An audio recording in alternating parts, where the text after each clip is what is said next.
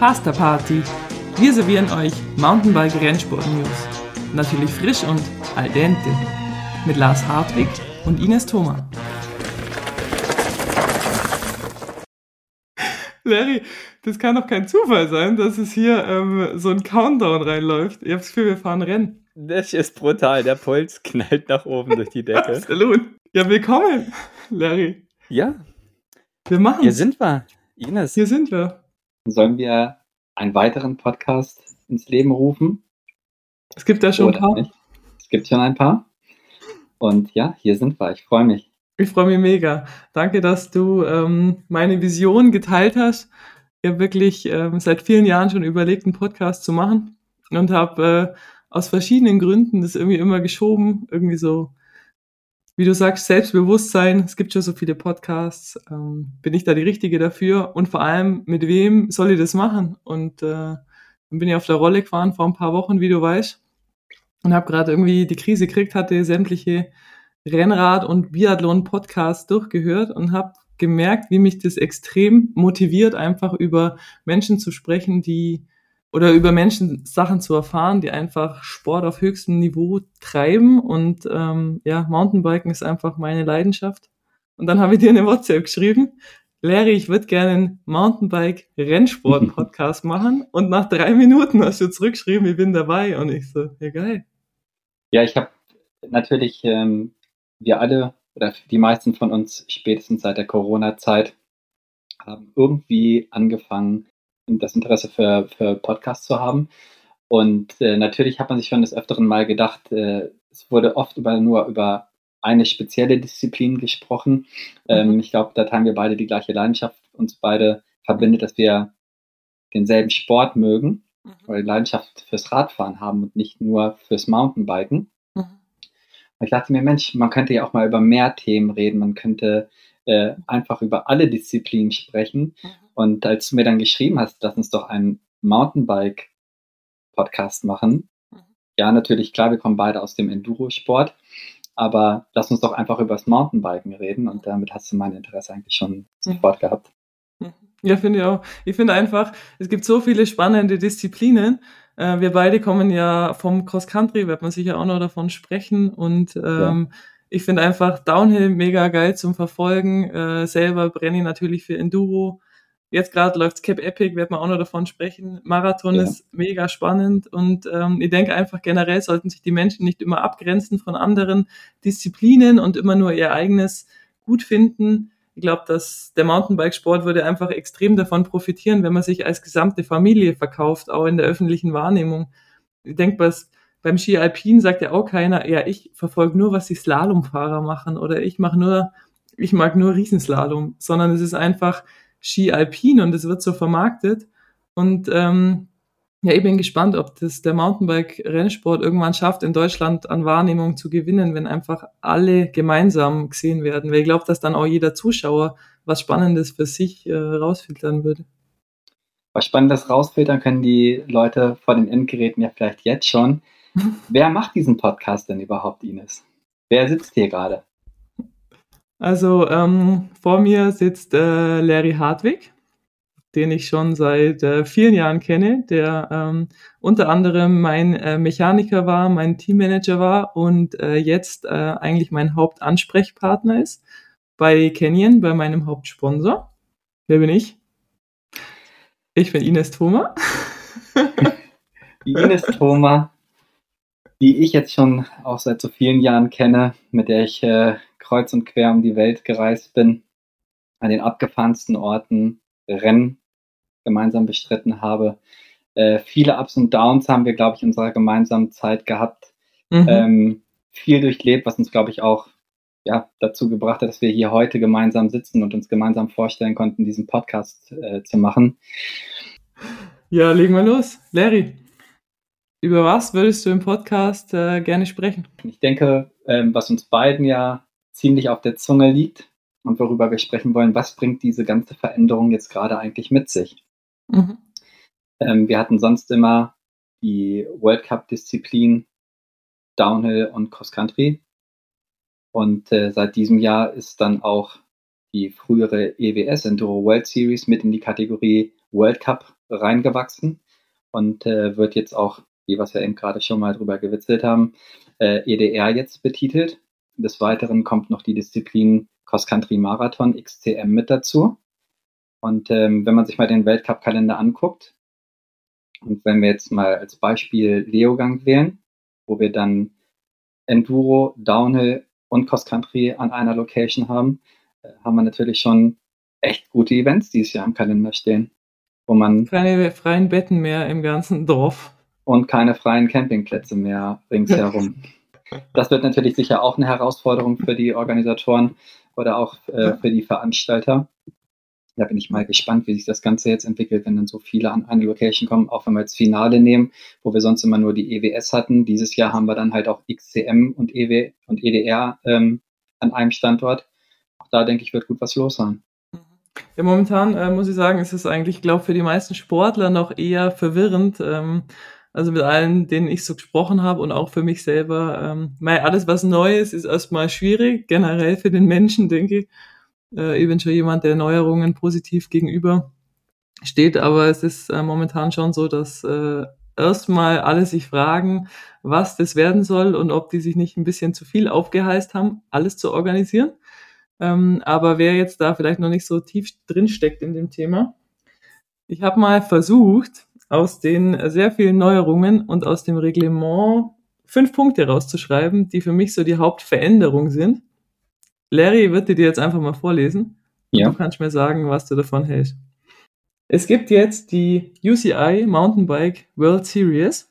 Wie du gesagt hast, es gibt keine Enduro World Series mehr, es gibt keinen getrennten Downhill und Cross Country Weltcup, sondern eine Weltserie, die alle Disziplinen drin hat. So.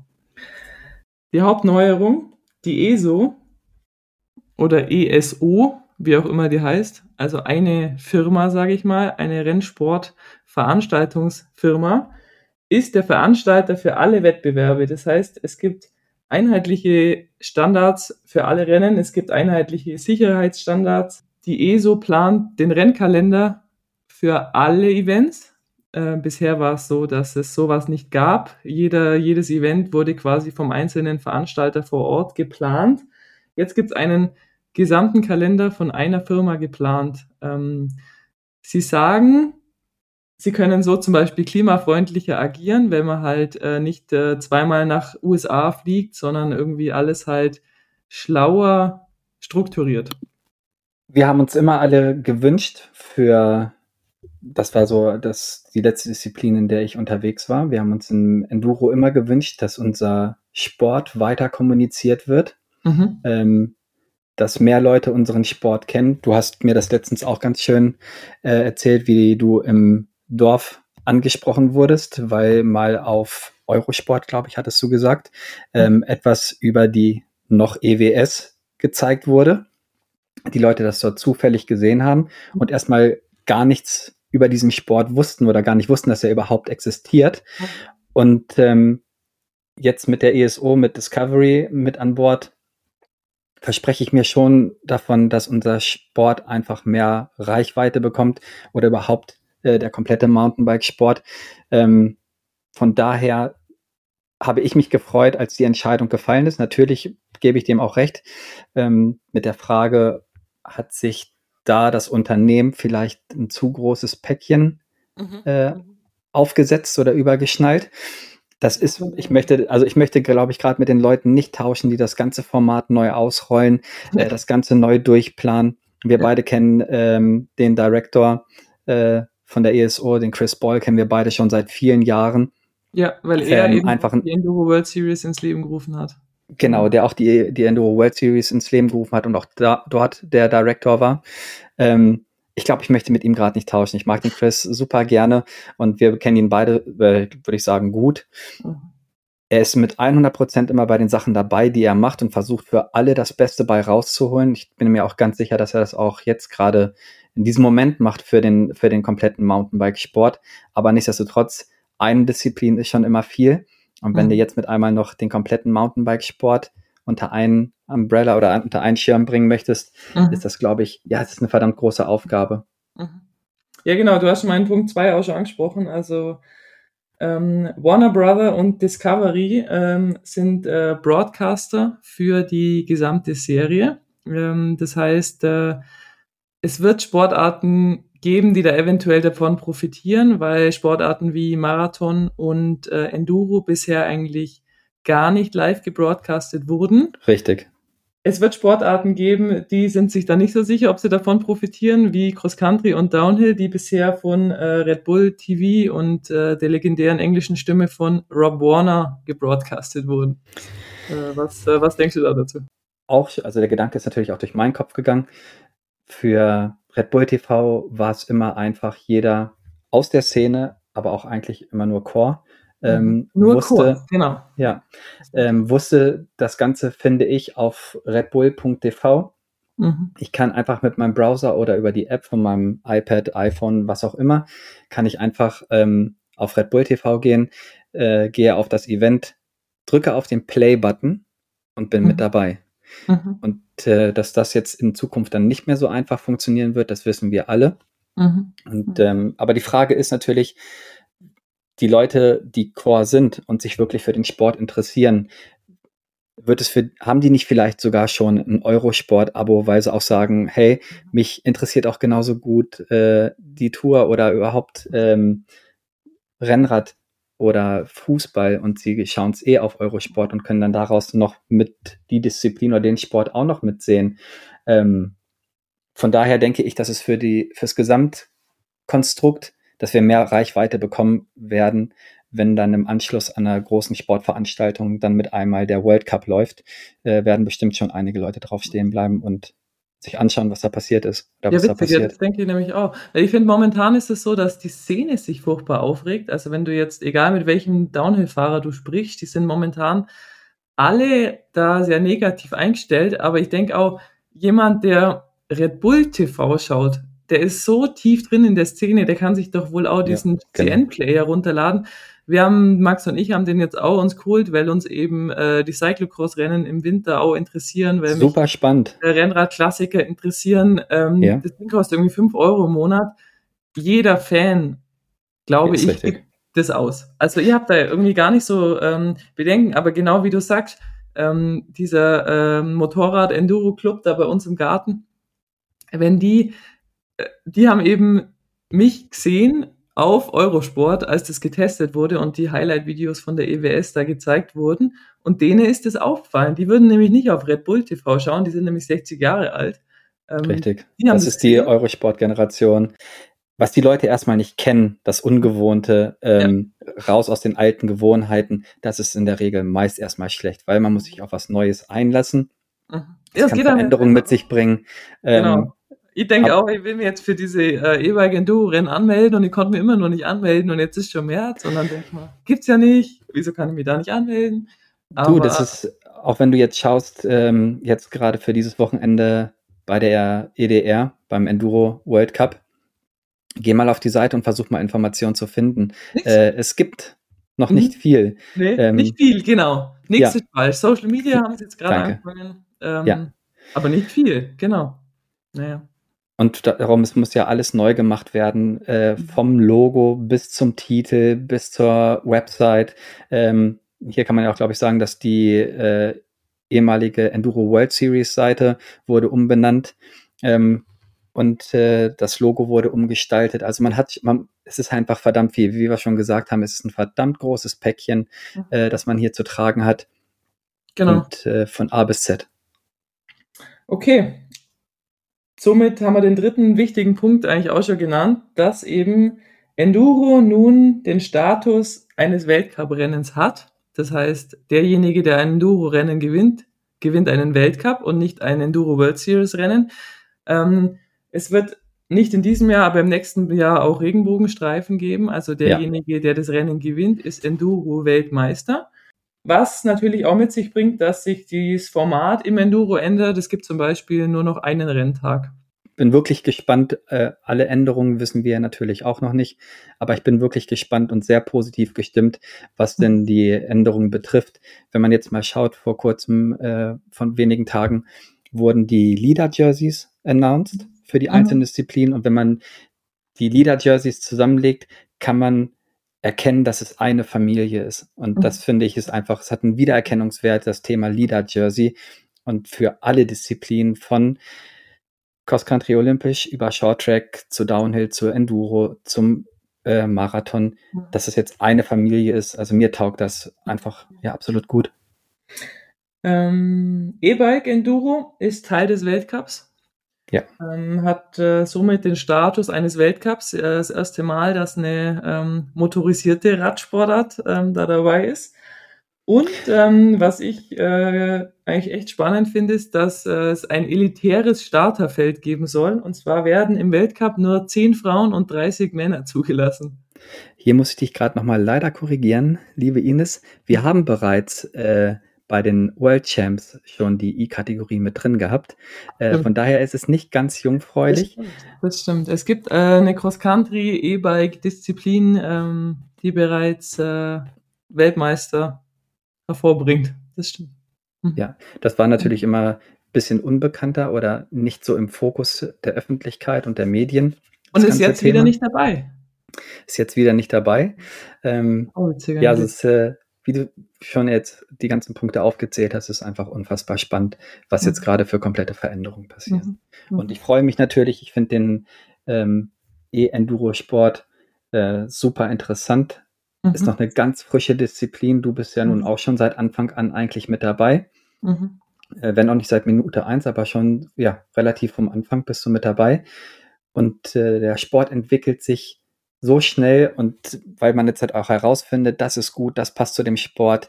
Die ganzen mhm. Power Stages, die da drin sind, Power Stages bedeuten, ähm, dass die, wie im Enduro üblich, nicht die Zeiten bergab genommen werden, sondern in der Power Stage muss man einen technischen Anstieg, eigentlich eine Abfahrt hochfahren mhm. und äh, kriegt dann hier Strafsekunden für Fuß abstellen etc.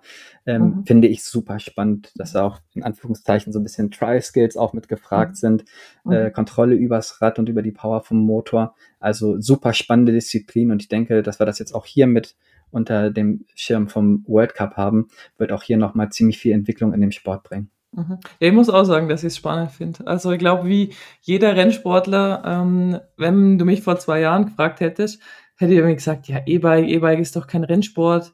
Ähm, E-Bike ist für viele ja das Zeichen, dass es einfacher geht. So quasi, ja, ich fahre den Berg nicht mehr im Biobike hoch, ich fahre mit dem E-Bike. Dadurch ist es einfacher. Und ähm, als ich dann äh, Elternzeitpause gemacht habe, habe ich irgendwie mit einigen Kolleginnen gesprochen und die haben alle dann immer gesagt, ja, nee, das E-Bike, das ist viel physischer, du musst da mal mitfahren. Und dann dachte ich irgendwie, ja, echt? Ja, cool, ja, das liegt mir, glaube ich. Und bin dann letztes Jahr eben das erste Mal, also ich bin bisher nur ein ähm, Enduro-Weltcup-Rennen gefahren. Äh, also mit den Disziplinen komme ich nicht klar. E, EDR. ein elektrisiertes E-Bike-Weltcup. Ich äh, komme da schon noch klar. Also. Wir finden uns da noch rein. E-Bike-Rennen, Kramontana. Und ähm, habe gemerkt, das ist physischer als das normale EWS-Rennen, das ich ja ein paar Tage später auch noch mitgefahren bin. Darum kann ich es direkt vergleichen. Und ähm, das ist eine Disziplin, die ist genau fürs E-Bike geschaffen. Wie du sagst, du kommst niemals mit dem Nicht-E-Bike diese Anstiege hoch. Das hat so einen richtig krassen technischen Uphill-Element und ähm, die Transferzeiten sind so gemacht, dass du es nur mit dem E-Bike natürlich schaffst. Du bist echt nur eine Minute vor dem nächsten Start wieder dort.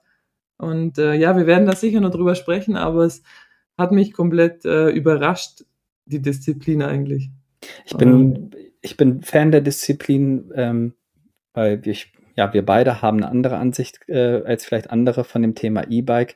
Ähm, man kann sich einfach ganz andere Challenges suchen, wenn man sich mal eine mhm. Stunde ein E-Bike nimmt mit einer vollen Batterie, geht raus in den Wald und sucht sich da mit dem E-Bike halt die Challenge, dass man halt die zur, zur Abfahrt hin den steileren Anstieg wählt oder auch mhm. mal vielleicht eine Abfahrt irgendwie hochpedaliert. Ähm, also man kann sich halt Challenges suchen, die man mit dem Pushbike nicht geschafft hätte.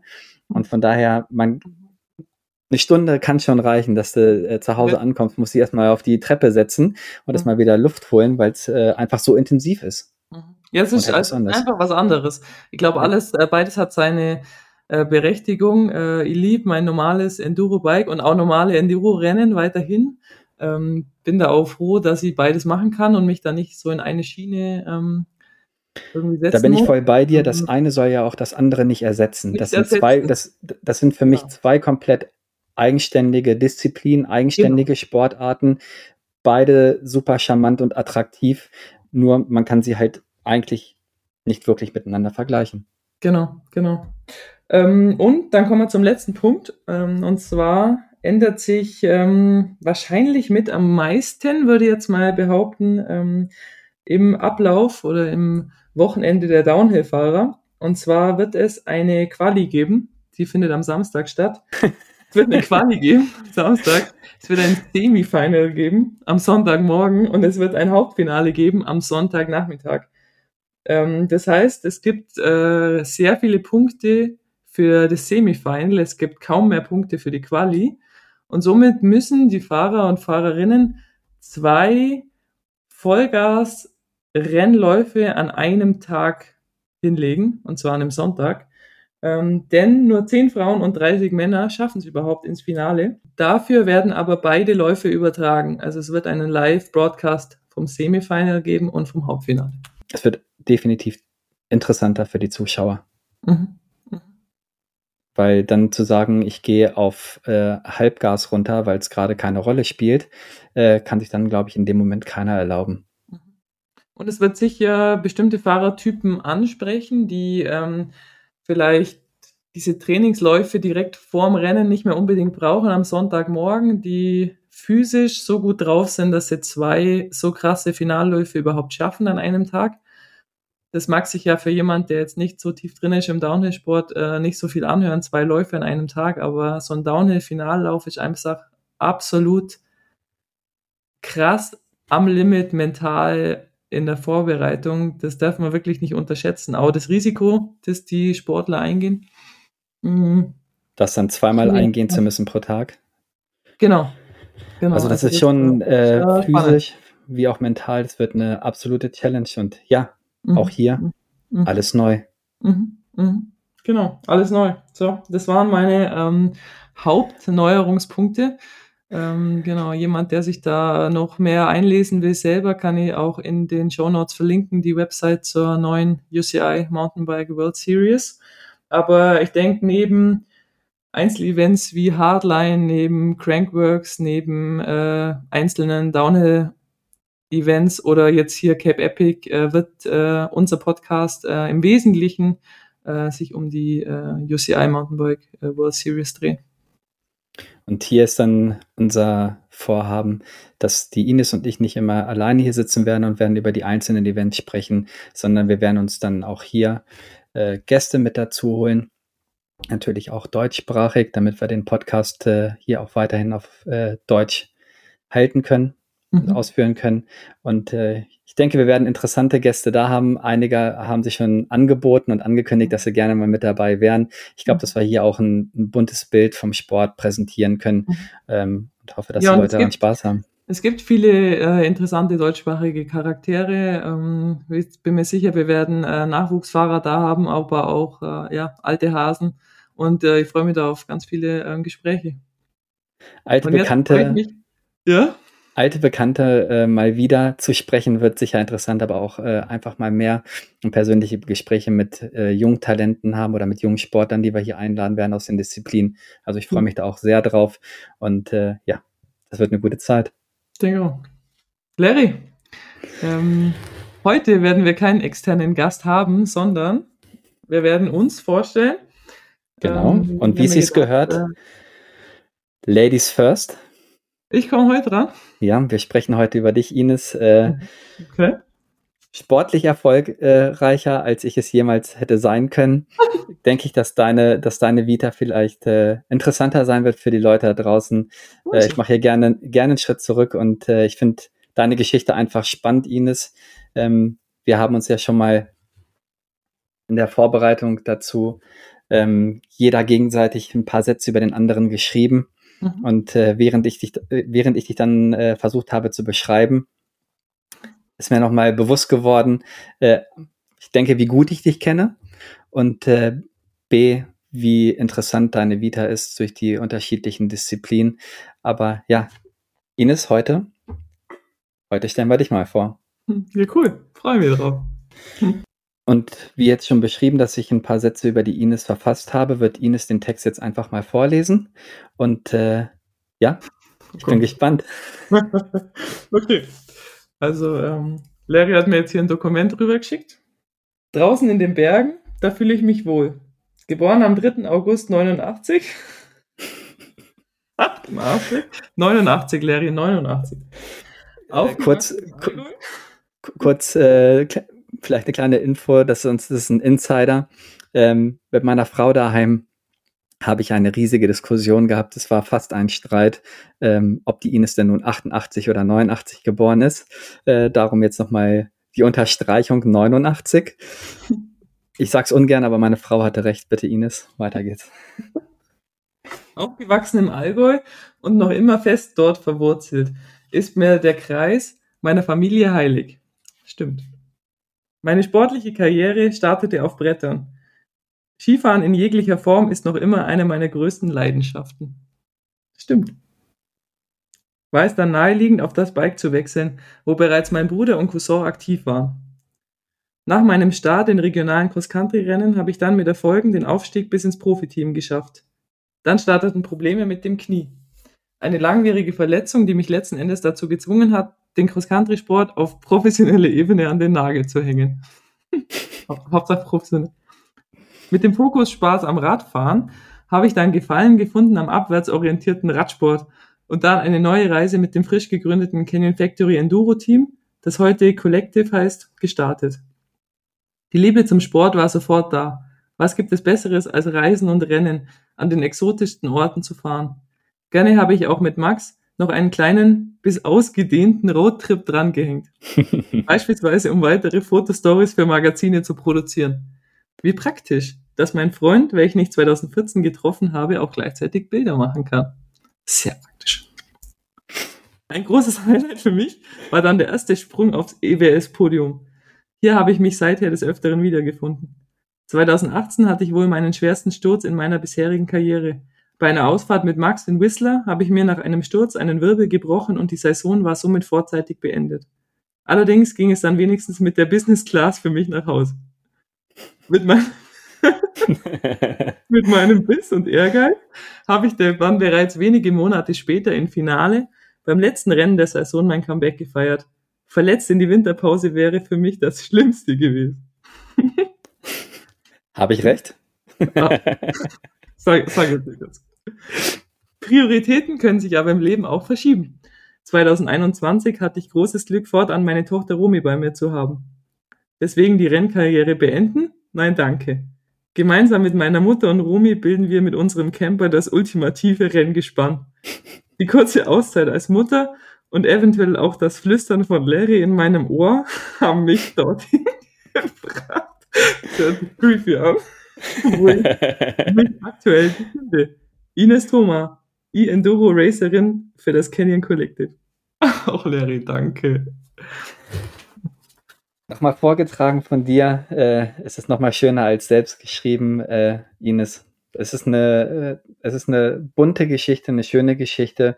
Äh, natürlich, weil ich auch die ganzen ähm, Details oder viele Details, alle kenne ich natürlich auch nicht.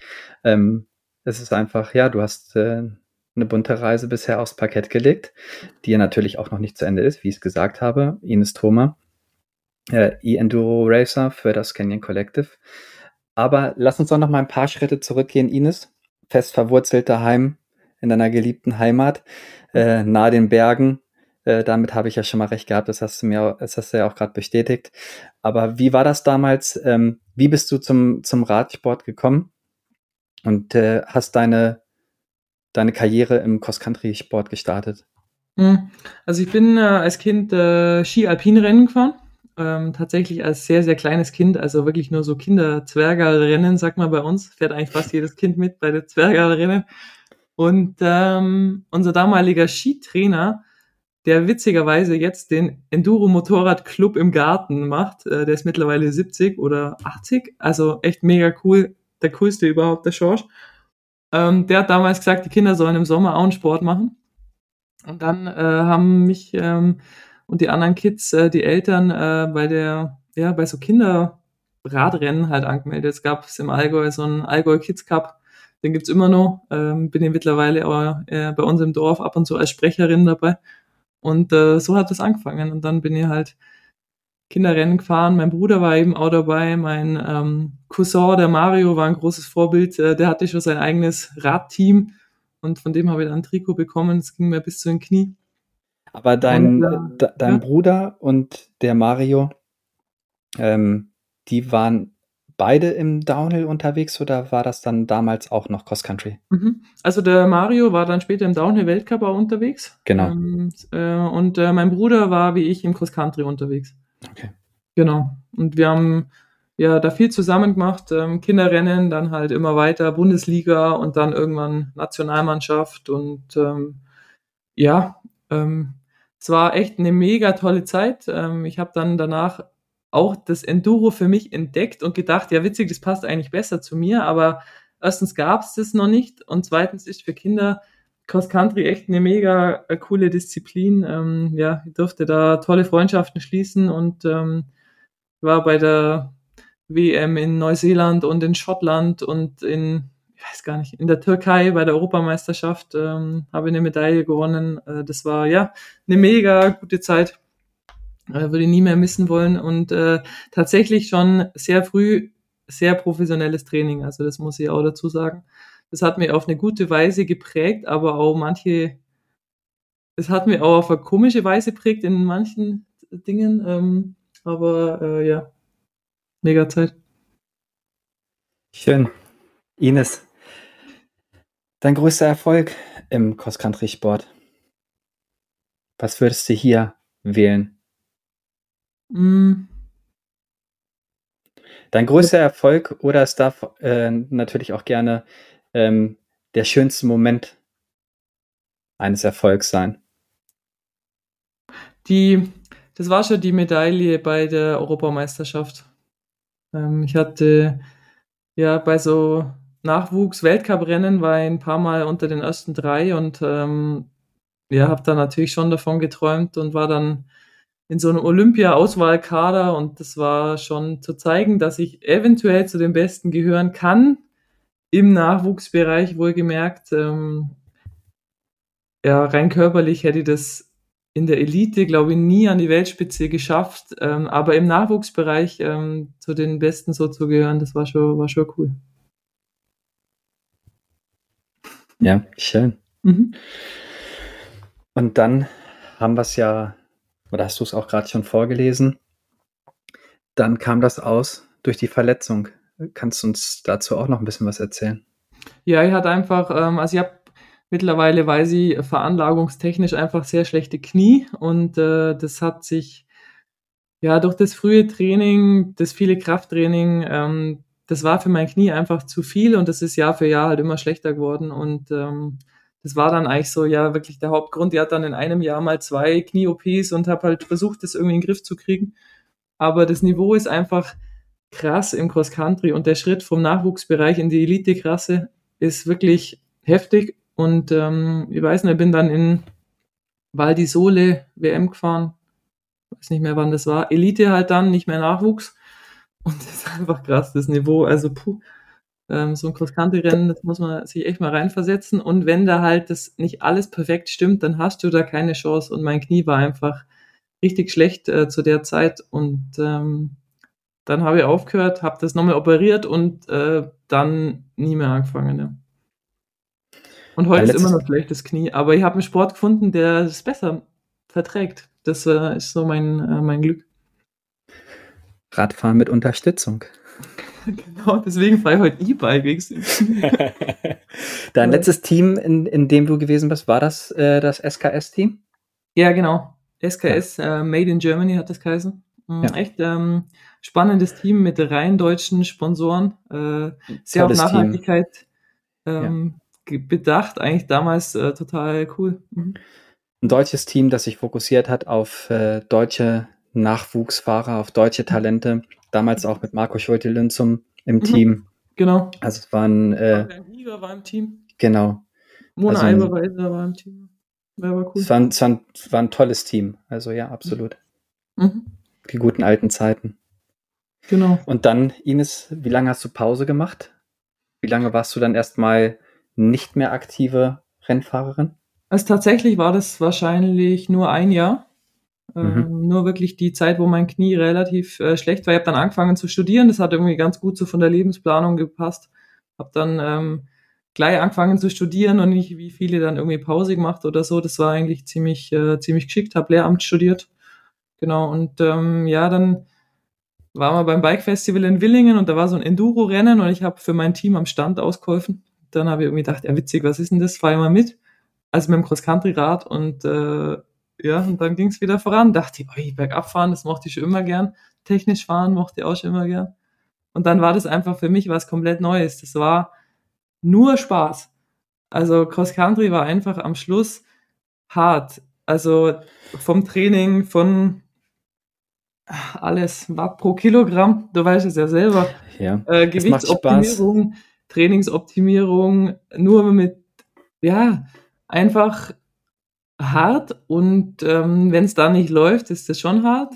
Und äh, Enduro, das war für mich dann total Spaß. Ich hatte dann irgendwie noch meinen Radsponsor, hatte sonst keine Verpflichtungen ähm, und äh, bin dann irgendwie halt mega Valanche gefahren und diese ganzen Massenstart, Downhill-Rennen und war einfach durch meine extreme Grundfitness, die ich vom Cross Country noch hatte, äh, da ziemlich erfolgreich. Ich glaube, Fahrtechnik hat keine besonders gute, denke ich manchmal rückblickend, aber irgendwie Vielleicht ja. auch der Grund, warum, äh, wenn du mich damals gefragt hast, als wir noch zusammen im Team waren und ich damals dann ja die Position als Teammanager übernommen habe, wenn dann jedes Jahr die Frage wieder aufkam, Mensch, Larry, es passt vom Datum her, wäre es okay, wenn ich die Mega Avalanche fahre? Für mich war es jedes Mal so, ja, das, muss ja. das sein? Viel zu gefährlich, da darfst du nicht mitfahren. Komm, das ist voll cool. Ja. Also für, für die Leute, die die Mega Avalanche nicht kennen, bitte schaut euch mal, ähm, man kann viel, glaube ich, erzählen und viel versuchen, es zu beschreiben, aber schaut euch einfach mal äh, ein YouTube Edit dazu an. Vielleicht können wir auch dazu noch mal einen Link in die Show Notes hauen, ähm, dass man einfach mal ein Gefühl dafür bekommt, was bedeutet die Mega Avalanche. Äh, einzigartiges Rennen. Viel kann ja. passieren. Und von daher. Auf dem Gletscher. Ja. Ich habe es geliebt, mein Team fand es nicht so cool. ja. Ja, und so hat sich das über die Jahre entwickelt, von einem reinen Spaß bis hin zu, ja, was kann man denn da optimieren? Haben mir eine Dropper-Post gekauft, ähm, habe dann auch wieder angefangen, irgendwie zu trainieren auf eine bestimmte professionelle Art. Ähm, gewisse Sachen habe ich nie mehr angefangen, wie ich es im Cross-Country gemacht habe. Ist heute noch so, dass ich fast immer ohne Pulsmesser trainiere oder ich habe bestimmte Strukturen, die mache ich anders jetzt. Ähm, aber schon professioneller und äh, ja, dann war genau mit dem Jahr meines Staatsexamens 2013 hat dann Canyon gesagt, hey, wir machen da ein Profiteam. Äh, es gibt jetzt einen Enduro Weltcup, EWS. Ich so, keine Ahnung, was es ist.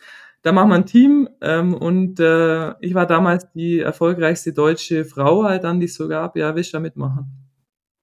Ich so, geil, klar. klar mach ich damit. Und da war der Schritt getan ins Canyon ja. Factory Enduro Team, wie es damals doch hieß. Ja, genau. genau. Einzusteigen. Ging's los. Und jetzt, Und zehn Jahre EWS später, sitzen wir hier. Ja, aber dazwischen ist ja auch noch ein bisschen was passiert, Ines. Ähm, ich, äh, du hast es ja eben schon vorgelesen. Ähm, du hast dich über die Jahre hinweg gesteigert, gesteigert, ähm, hast sofort die Leidenschaft für den Sport, die Leidenschaft auch für den, für den Rennzirkus äh, und für, mhm. oder für die ganze Szene äh, sofort mhm. gefunden. Du, ich kenne niemanden, mit dem du nicht gut warst, den du nicht äh, im Fahrerfeld bei den Damen umarmt hast, wenn es nach dem Rennen äh, im Zielbereich sich ausgetauscht wurde oder auch äh, sonst irgendwo getroffen wurde beim Kaffee trinken. Ähm, du warst mit allen super, hast dich über die Jahre gesteigert und dann war es 2018 Mhm. War es, glaube ich, ja. Ähm, Ausfahrt mit Max, wir waren alle drüben in Whistler, waren zuvor in äh, Colorado für die EWS, äh, dann im Anschluss rüber nach Kanada, Vancouver und dann hochgefahren nach Whistler. Äh, hast eine Ausfahrt am Vormittag gemeinsam mit Max gemacht. Ich glaube, ihr wolltet einfach ja ein bisschen fahren, ein paar Bilder machen und äh, korrigier mich, Green Monster. war es damals. Kann sein, ja. Mhm. Ja. Als dann nachmittags das Telefon bei mir geklingelt hat und der Max gesagt hat, äh, wir mussten die Ines aus dem Wald bergen, die ist im Krankenhaus. Ja. ja. Da haben wir dich dann äh, besucht oder wiedergefunden, alle sehr schockiert, aber vielleicht erzählst du einfach mal selber, wie das Ganze damals gekommen ist. Ja, wie du so sagst, ähm, man steigert sich, man steigert sich ähm, und mit der Steigerung kommt natürlich auch mehr Risiko. Also es war so, ich bin die ersten EWS-Jahre sehr viel so auf Platz 4, 5 gewesen, aber eben habe den Sprung auf Podium nicht geschafft. Und dann 2015 war ich dann auf dem Podium, nach zwei Jahren im Finale. Und das gibt natürlich so einen Selbstbewusstseinsschub, dass du dann halt Jahr für Jahr auch einfach mehr riskierst. Und in dem Jahr von meinem Wirbelbruch, da war ich einfach direkt vor Whistler, war ich zweimal auf dem Podium in La Tuile mm, und nochmal in Frankreich. Weiß ich gerade gar nicht mehr.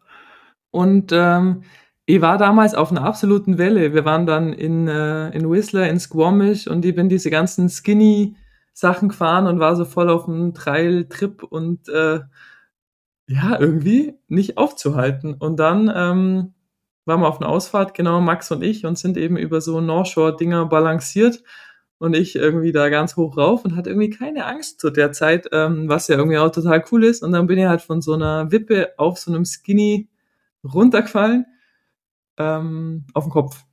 Genau, irgendwie auf zwei Meter Höhe. Und dann habe ich gedacht, oh, scheiße. Das, ist jetzt das fühlt sich nicht gut an. Das fühlt sich jetzt echt saublöd an. Und dann, genau, haben sie mich abtransportiert. Und das ist natürlich schon ein Schock. Äh, du weißt es ja, glaube auch noch, du hast mich dann im Krankenhaus besucht. Es hat ewig gedauert, dieses MAT-Zeug. Und dann war da so eine Schwellung am Wirbel und mhm. deswegen musste sich das dann nochmal der Profidoktor aus Vancouver anschauen und ich durfte mich die ganze Zeit nicht bewegen, wie es halt so ist. Das Vielleicht ist der ja. Wirbel gebrochen und dann ist da irgendwas mit dem Rückenmark und ich, oh Gott, echt. Und ich habe mir, glaube acht Stunden lang durfte ich nicht meine Beine bewegen. Das war echt. Und dann hast du da gelegen, ausgeliefert. Dann ja, kam ich noch an, mache noch ein äh, Daumen hoch Selfie mit dir, während du da liegst und dich nicht mehr bewegen kannst. Ich glaube, äh, der, der mittlere Finger deiner rechten Hand kam dann einmal kurz mit ins Bild und äh, da haben wir letztens noch mal über die über das, über das gemeinsame Selfie geschmunzelt ja. aus der damaligen Zeit. Aber Spaß war es damals absolut nicht, weil äh, wir haben da einige Stunden im Krankenhaus alle zusammen gesessen. Mhm. Letztendlich ähm, war dann das ganze Team vor Ort und hat mit dir im Krankenhaus äh, gebankt und hat Händchen gehalten, weil keiner so recht wusste, ja. was passiert da jetzt. Ich denke, rückblickend war das nichts so Spezielles. Ich finde, es gibt einfach viele Verletzungen in unserem Sport. Ich hatte meine ganze Karriere eigentlich nie wirklich eine Verletzung. Dann ist es halt mal ein Sturz, aber in dem Moment, klar, ist es natürlich übel und ähm, da hatte ich schon echt äh, Angst. Und viele kennen. Es war halb so wild.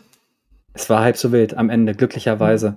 Kompressionsfrakturen, ähm, es war nichts verschoben, es war alles tipptopp äh, und äh, wie auch in dem Text steht, und da darf ich dich sogar korrigieren, nur sechs Wochen danach habe ich mein Comeback gefeiert und bin im Finale wieder Weltcup gefahren. Sechs Wochen nur? Ja. Nein. Stimmt, das war im August und äh, 1. Oktober-Wochenende war ja. dann auch schon wieder Renntag genau. in Finale Ligure. Aber ja, ich habe heute tatsächlich noch äh, Probleme von dem Sturz, muss ich auch sagen. Ähm, ich habe äh, eine relativ schiefe Nase und bekomme durch eine Nasenloch eigentlich kaum mehr Luft, nur noch durchs andere. Äh, und habe äh, so einen Lagerungsschwindel, der immer wieder auftritt, ähm, auch seit dem Sturz. Also genau, es gibt so Kleinigkeiten, die mich schon noch beschäftigen, aber an sich ähm, ist es gut ausgegangen und wie gesagt war und wird, sage ich jetzt einfach mal, meine einzige große Verletzung bleiben. Von dem her wie du es auch schon gesagt hast vorhin, du hast damals echt einen Run gehabt. Mhm. Du hast dich wirklich, du hast dich von Woche zu Woche hast du dich gesteigert. Und äh, viele kennen es vielleicht auch, wenn man dann auch beim Training oder bei Ausfahrt mit Freunden, wenn man sich so ein bisschen battelt auf den Trails, äh, es läuft, es läuft, es läuft, äh, die Bremse bleibt offen. Mhm. Und äh, irgendwann kommt dann der Moment, da verlässt dann einfach mal das Glück. Genau. Und da so ist der Grip weg. Und äh, ja, aber ja, alles gut. Und ähm, genau, ähm, ich habe dann einfach auch gesagt, nee, ich will da wieder zurück auf das Niveau und ähm, ja, war dann auch ähm, im Jahr drauf eigentlich relativ schnell wieder okay. Und wir haben auch damals, äh, kannst dich bestimmt auch noch erinnern, wir haben die Unterhaltung gehabt, äh, du hast damals komplette Rückendeckung von uns gehabt. Alle haben gesagt, hey, nimm dir deine Zeit, die du brauchst. Ja. Bitte schau, dass das alles verheilt wird. Wir ähm, haben sogar so ein bisschen Sorge gehabt, Mensch, mutet sich vielleicht zu viel zu, gerade nach der Verletzung. Ähm, wir haben dich ja damals dann auch äh, heim, oder du wurdest heimgeflogen nach, mhm. nach der Verletzung, nachdem du aus dem Krankenhaus raus durftest, äh, bist du dann Business-Klasse nach Hause geflogen, weil erstmal sitzen, glaube ich, nicht so die beste Idee gewesen wäre. Und genau. äh, da konntest du es ja dann halt bequem machen.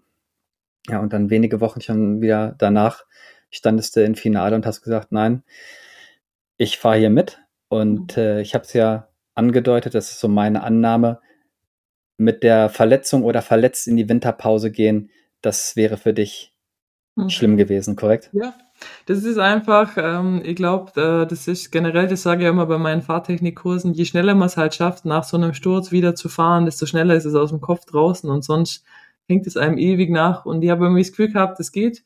Körperlich ging es, die Ärzte haben gesagt, es ist okay, der Knochen ist verheilt. Und dann habe ich gesagt, ja, ich fahre damit und äh, stelle mich meinen Ängsten. Und damals, wenn ich mich recht erinnere, ich habe die Ergebnisse nicht mehr nachgeguckt und äh, wir haben einige Rennen zusammen gehabt. Top 10 äh, tatsächlich war ich auf dem Top Ten Kurs und dann ist mir die Kette in der letzten Stage gerissen. Ähm, genau, aber ja, voll. Es war, ähm, war Top Ten äh, Kurs. Schon ein kleines, großes Stück weg von dem, wo ich eigentlich normal gefahren wäre, aber ähm, mit dem Sturz im Hinterkopf auf jeden Fall ähm, mega. Und ich, äh, das Ergebnis habe ich nicht mehr so gut im Kopf, aber dafür umso besser der Moment, als wir uns dann im Startzielbereich wiedergesehen haben mhm. und äh, dir die Last damals von den Schultern gefallen ist, so.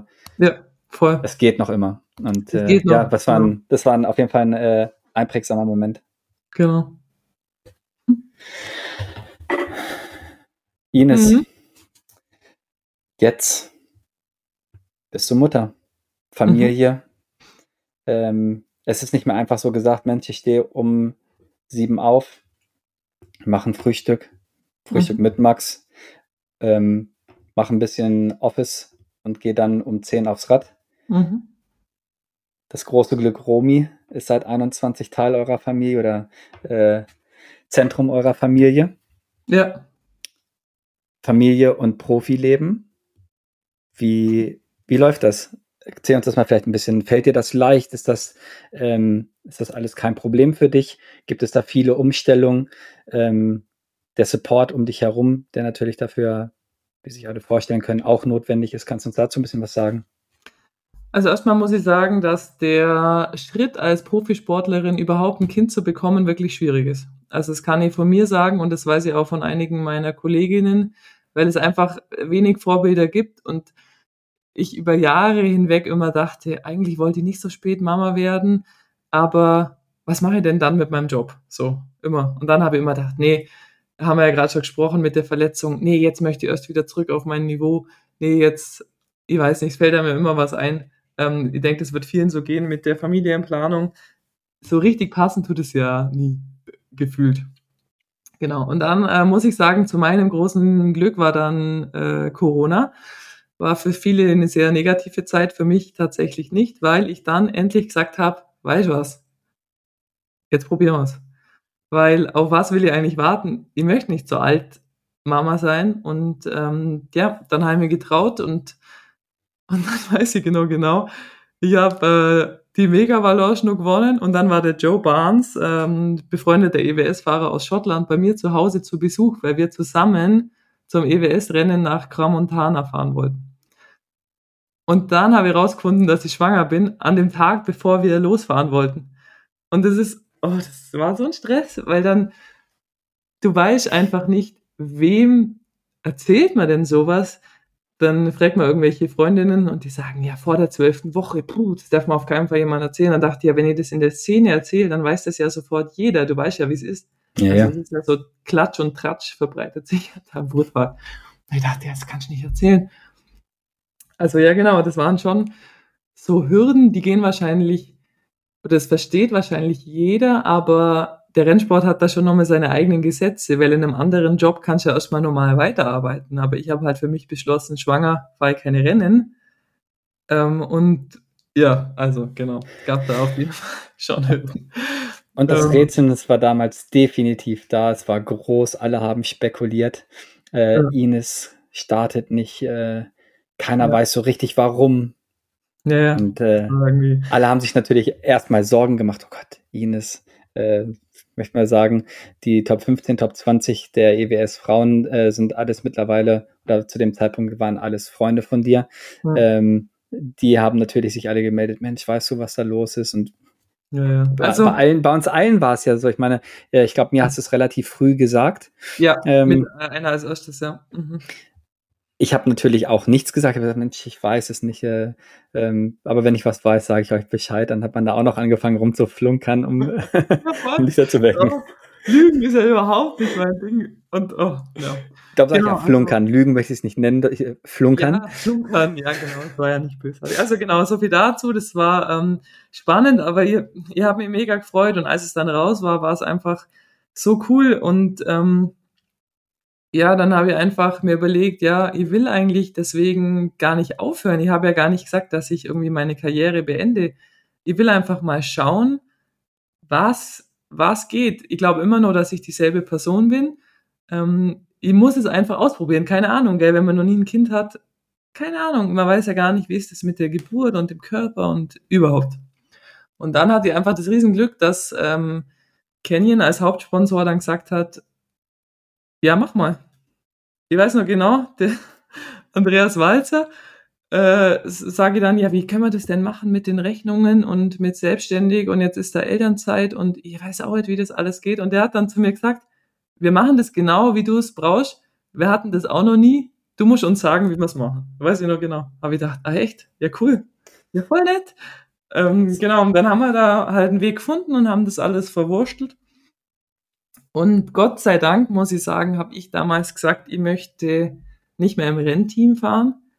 Das war natürlich echt auch eine schwierige Entscheidung für mich, weil ich halt wusste, ich werde dann weniger Zeit haben und ich verzichte auf den Support vom Rennteam. Das ist eine große Entscheidung. Ja, dachte ich immer, oh, das ist bestimmt eine bescheuerte Idee. Und dann natürlich, dann, wo es dann wieder Richtung den Rennen ging, ich habe dann ein Jahr, bin ich keine Rennen gefahren und dann ähm, dachte ich, will ich jetzt echt wieder EWS fahren? Du hast sehr schlechten Schlaf, ähm, du stillst immer nur, du hast äh, gefühlt nur noch zwei Stunden am Tag Zeit zu trainieren, du hast keinen Mechaniker. ich dachte, das ist wie so ein jemand, der einen Halbtagesjob bei einer Versicherungskanzlei macht, da wartet ja auch keiner, dass der genauso viele Fälle bearbeitet wie jemand, der Vollzeit schafft. Und ich habe aber immer von mir erwartet, ich fahre jetzt Weltcup und messe mich mit denen, die nichts anderes machen. Und dann habe ich manchmal gedacht, ich bin jetzt eigentlich komplett, also witzig irgendwie, aber ich habe einfach gedacht, ihr habt da Lust drauf, ihr versucht das jetzt. Und ähm, genau, so bin ich dann in Kanazai und in Petzen wieder EWS gefahren. Mit und, meinem Camper-Setup. Ja, und das äh, wollte ich gerade wollte ich gerade ansprechen. Äh, es ist aber auch schön zu sehen, wenn ihr in eurem äh, Dreiergespann unterwegs seid, deine mhm. Mutter, die Romi und du, ja. ähm, es ist schön zu sehen, ihr habt alle Spaß miteinander. Äh, du kommst vom Training zurück, genießt die gemeinsame Zeit mit der Romi. Ähm, Deine Mutter supportet dich da, wo sie nur kann. Äh, mhm. wir waren ja dann auch noch mal jetzt im letzten Jahr zusammen unten im Finale. Mhm. Genau. Und haben da zusammen die Trophy of Nation, äh, die es ja jetzt auch nicht mehr gibt, die in Anführungszeichen Team WM äh, oder Nation WM äh, des Enduro Sports. Ähm, ja, es war mhm. schön zu sehen nochmal, wie ihr da äh, zusammen fungiert und mhm. euch da gegenseitig äh, ja, unterstützt.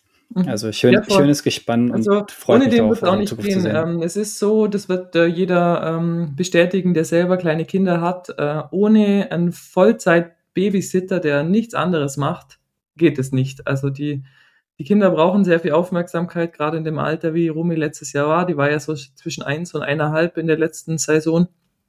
Und ähm, da muss ich wirklich sagen, äh, wenn dann viele mir irgendwie schreiben und die kriegt da echt ganz tolles Feedback, dass es so eine Inspiration ist. Und dann sage ich aber immer, du kannst das nicht vergleichen mit jemand, der diesen Luxus nicht hat. Also ich habe äh, meine Eltern halt im Haus, ähm, ich habe meinen Freund, der extra seinen Job auf ähm, 80 Prozent reduziert hat, um mich zu unterstützen, äh, der all seine Urlaubstage dafür nimmt, um mit mir auf die Rennen zu fahren Ähm, genau, also ich habe da wirklich die beste Unterstützung. Ohne dem wird es nicht gehen. Also ähm, ich merke ganz klar auch den Unterschied vom Training, wenn ich ganz allein zu Hause bin. Also mein Freund ist auch recht viel ähm, beruflich unterwegs. Und wenn dann meine Mama auch nicht da ist zum Beispiel, und ich habe halt wirklich nur diese eineinhalb Stunden, wo Romy Mittagsschlaf macht oder zwei Stunden brutto äh, mit Babyphone, dann äh, versuche ich das zwar auch zu 100% optimal zu nutzen. Äh, das heißt, ich ziehe mich schon um, während sie noch wach ist, dann essen wir zusammen und sobald sie schläft, fahre ich dann auf der Rolle irgendwie so ein Swift-Programm und habe dann schon das Gefühl, ich habe aus den zwei Stunden das Beste rausgeholt. Aber ähm, um wirklich Enduro fahren zu gehen, um draußen zu trainieren, ähm, brauchst du einfach manchmal noch einen Tick mehr Zeit und mehr Flexibilität. Und das habe ich alles nur, weil ich halt ganz oft meine Mama habe, die dann sagt, komm, stell das Babyfon zu mir auf, während Romy Mittagsschlaf macht und dann gehe ich halt radeln und ob ich dann eine Stunde später heimkomme und sie schon wach ist, ist dann egal. Und ähm, ja, also da habe ich schon.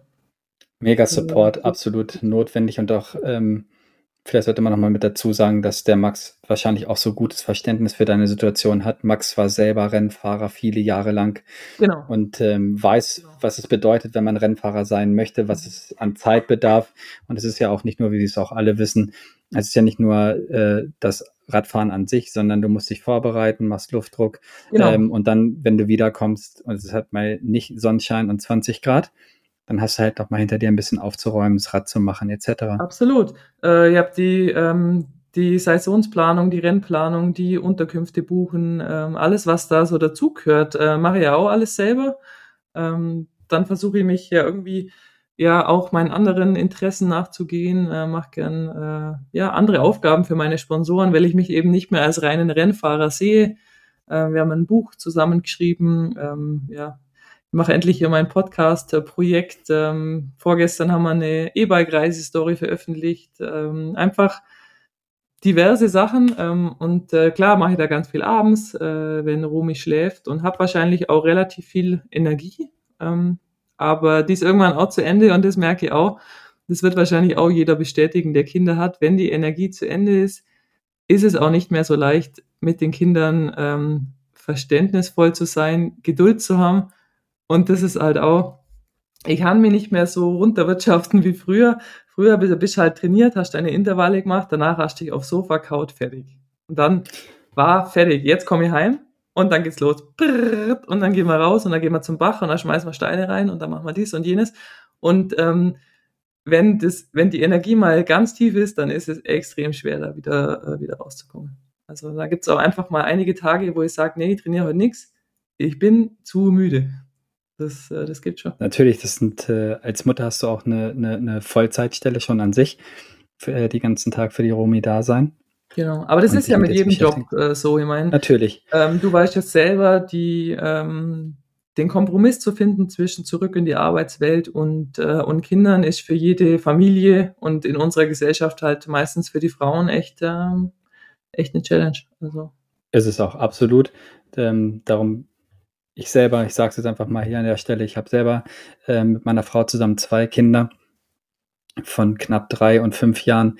Ähm, das ist definitiv ein Vollzeitjob. Meine Frau zusätzlich äh, ist jetzt auch wieder zurück im Job mhm. seit etwas längerem mit einer 45-Prozent-Stelle und da muss ich einfach sagen, äh, Hut ab, dass sie mhm. da äh, so durchzieht und auch das ganze Organisatorische, dann sind die Kinder im Kindergarten und das genau. muss man ja alles noch mitorganisieren. Muss alles reibungsfrei klappen. Ähm, genau. Und äh, genau, so kannst du halt auch nicht mehr zu 100 Prozent immer garantieren, dass Dinge funktionieren.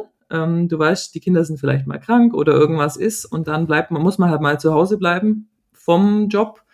Und ja. ähm, genauso flexibel möchte ich halt auch sein. Und ähm, das war auch mit der Grund, warum ich jetzt äh, nach der äh, Trophy of Nation im Oktober hatte ich ein Gespräch mit meinem ehemaligen Teammanager, der gesagt hat, Ines, komm doch wieder zurück ins Rennteam.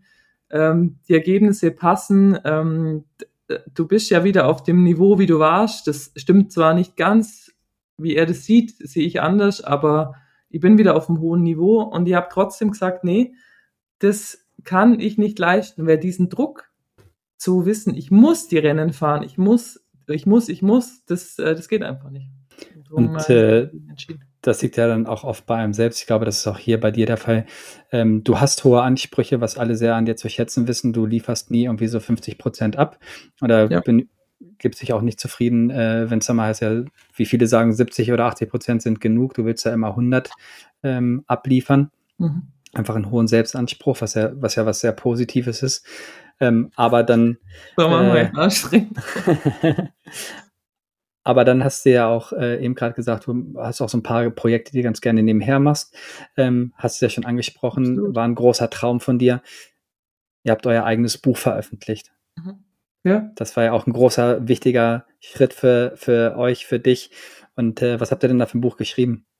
Ja, das war eben, ich war ähm, dann schwanger und habe dann gesagt, ich fahre keine Rennen mehr. Und dann war eben, geht sofort weiter in meinem Kopf. Ratter, ratter, ratter. Was wollte ich denn schon immer mal machen? Ah ja, genau, das Buch schreiben. Und dann ähm, habe ich das äh, recherchiert während äh, der Schwangerschaft zusammen mit Max, meinem Freund. Und äh, Toskana Trails heißt es, ist ein äh, Mountainbike-Reiseführer, Mountainbiken und Dolce Vita im Herzen der Toskana. Es ist mega schön geworden, es war eine super Erfahrung und äh, ja, kann ich auch gern ähm, verlinken. Ähm, ich finde es ähm, ich find's richtig cool. Das ist ein schönes Buch. Ich durfte ja auch ein Exemplar davon äh, lesen. Mhm, also kann ich jedem empfehlen. Es ist ein Buch oder äh, das ist kein Reiseführer, kein, kein klassischer. Ähm, es lohnt sich definitiv durchzublättern und äh, Danke, da mal ein bisschen dran zu schmökern. Gute Arbeit. Danke. Ja, so ist es mit mir. Und so wird es auch bleiben, Ines. du, aus seiner eigenen Haut kommt man hier raus. Da weitere Projekte, die du ja natürlich, äh, die dir wichtig sind, wo du auch nicht von loslassen möchtest, Ines. Und das ist vielleicht ein ganz, äh, eine ganz nette Überleitung zu unserem nächsten Thema. Das Kommentieren auf Red Bull TV, was du auch gerne machst. Äh, ein Punkt, über den wir heute auch noch sprechen wollten. Mhm. Crankworks war vergangenes Wochenende äh, oder der Auftakt mit dem äh, DH-Rennen. Also Larry, erstmal Gratulation für diese Überleitung. Danke. Ich bin selbst ganz verwundert, ob du das glaubst oder nicht. Ähm, Geil, wir starten mit den Rennsport-News. Genug gequasselt zu mir. Es geht endlich los, Ines. Ähm, ähm, aber ja, ja. Ich durfte ähm, am Samstag auf Sonntagnacht tatsächlich um 4 Uhr nachts, äh, was echt äh, auch eine Challenge war für die ähm, Mutti, die eh nicht schlaft, äh, durfte ich Crankworks äh, Downhill kommentieren. Und äh, es war einfach äh, mega geil, weil, wie wir vorhin schon gesagt haben, äh, der Downhill-Weltcup ja nicht mehr auf äh, Red Bull TV läuft. Und deshalb äh, Red Bull da ziemlich viel äh, Kohle und Engagement reinsteckt, um die Crankwork-Serie auf ein höheres Niveau zu heben. Also die haben halt Rob Warner und das ganze Media-Setup dann übergestellt, ähm, mehr Kameras zur Verfügung gestellt, um in Rotorua da wirklich einen guten Broadcast zu liefern. Und ich finde, das haben sie auch geschafft. War Super, echt, ähm, absolut. Ein spannendes Rennen, ähm, hat natürlich nicht die Fahrerfelddichte gehabt äh, wie in einem Downhill-Weltcup, keine Frage, aber es war eine super geile Strecke. Wir sind da selber ja auch schon EWS gefahren in dem Waka Waka River äh, Forest. Ähm, so ein richtig, richtig guter Lehmboden, sehr dunkel, sehr eng. Ähm, ganz eng durch Bäume durch mit so richtig steilen Shoots. Also die Strecke hat wirklich viel zu bieten gehabt, viel Linienwahl auch. Ähm, ja. Und äh, war echt ein super Auftakt äh, für die Downhill-Saison. Der Broadcast war auch wirklich schön ähm, und auch hier auch nochmal wieder ein Benefit für den Sport. Früher war es noch schwieriger, ähm, Crankworks TV zu finden auf der mhm. Crankworks äh, Website. Mhm. Und hier jetzt auch nochmal äh, super Möglichkeit für Red Bull, nicht zu sagen, Mensch, der World Cup ist weg, dann lassen wir es halt sein, sondern mhm. zu sagen, hey, wir supporten jetzt hier ähm, eine andere Veranstaltung, machen genau. jetzt hier gemeinsames Ding mit dem Crankworks, super Benefit für den Sport und halt auch für die Crankworks-Disziplin. Ja. Weil auch hier gibt es ja den King of Crankworks, der, der gekrönt wird am Ende des Jahres.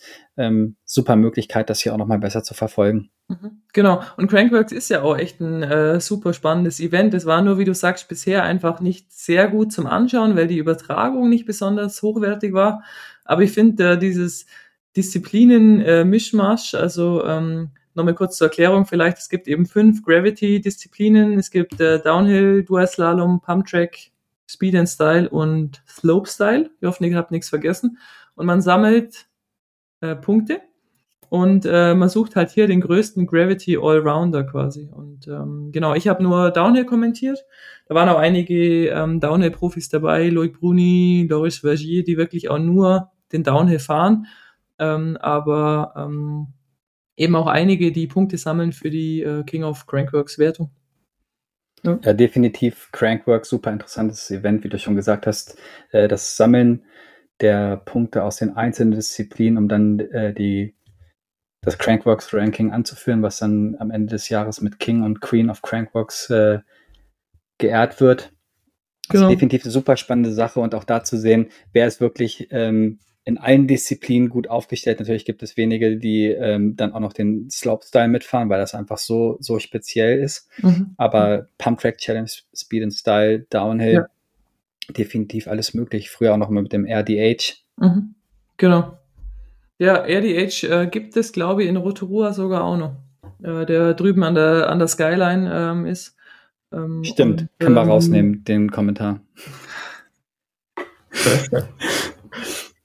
ja, nee, nee war, ähm, war, war, ein geiles Rennen und äh, ja, so Top-Momente, wer, ähm, wer nochmal reinschauen will, äh, Jenna Hastings hat echt den Save des Jahrhunderts, springt wow. diesen 18 Meter Double äh, und wird total frontlastig in der Luft und man denkt echt, uh, das wird, ähm, das wird nichts mehr Kiste. und was brutal. Also da, ähm, genau, es lohnt sich reinzuschauen. Äh, Oliver Zwar fand ich auch ganz spannend, der jetzt äh, mit den Seagraves ja fürs äh, Collective FMD Team fährt, hat einen mega Run gemacht. Also ich finde, der ist ein paar Super. Linien gefahren, oder?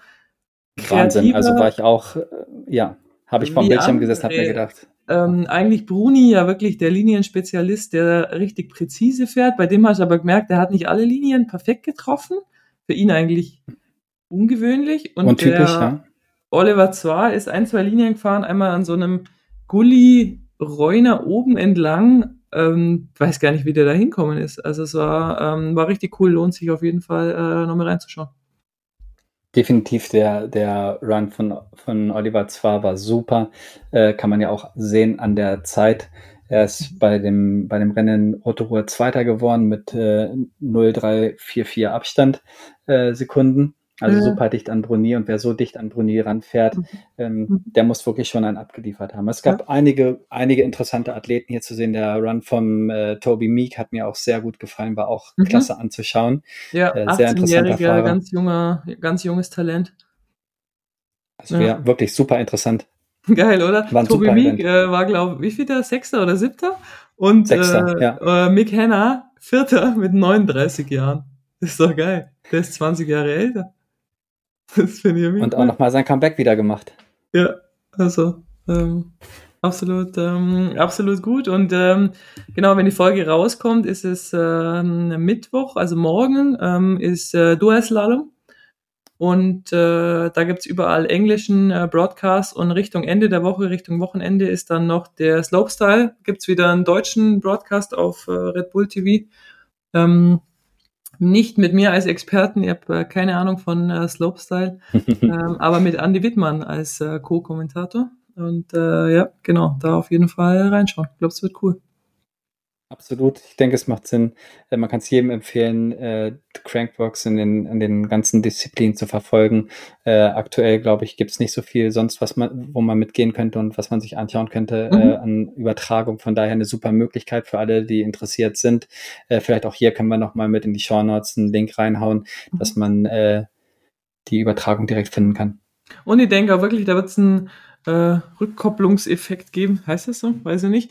Ähm, dass äh, dadurch, dass äh, Red Bull eingestiegen ist, wird es das Image von Crankworks heben und äh, mehr Sportler werden auch teilnehmen. Also auch für mich irgendwie habe ich eigentlich Crankworks jetzt nicht mehr so auf der Liste gehabt und jetzt, äh, nachdem ich kommentiert habe, dachte ich so, oh, Innsbruck, da nochmal so ein Pumptrack mitfahren, das wäre eigentlich schon richtig cool und habe irgendwie dann gleich gedacht, ja, vielleicht wäre das doch nochmal was und ich glaube, dass es ziemlich vielen äh, Sportler, Sportlerinnen äh, so gehen wird.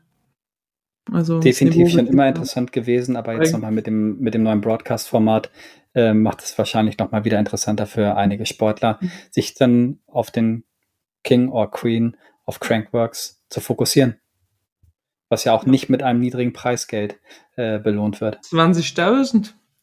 20.000 Dollar. Ja. Das ist schon, in unserer Sportart ist das schon was, ja. leider. Ja, absolut. Ich bin total gespannt, was du mir jetzt gleich erzählst, weil am Wochenende ist die Cape Epic gestartet. Das war, auch da wollte ich gerade zu überspringen. Cape Epic ist gestartet.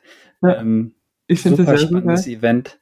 Ähm, für mich eines der krassesten mhm. Radsport- oder Mountainbike-Events, die es da draußen so gibt.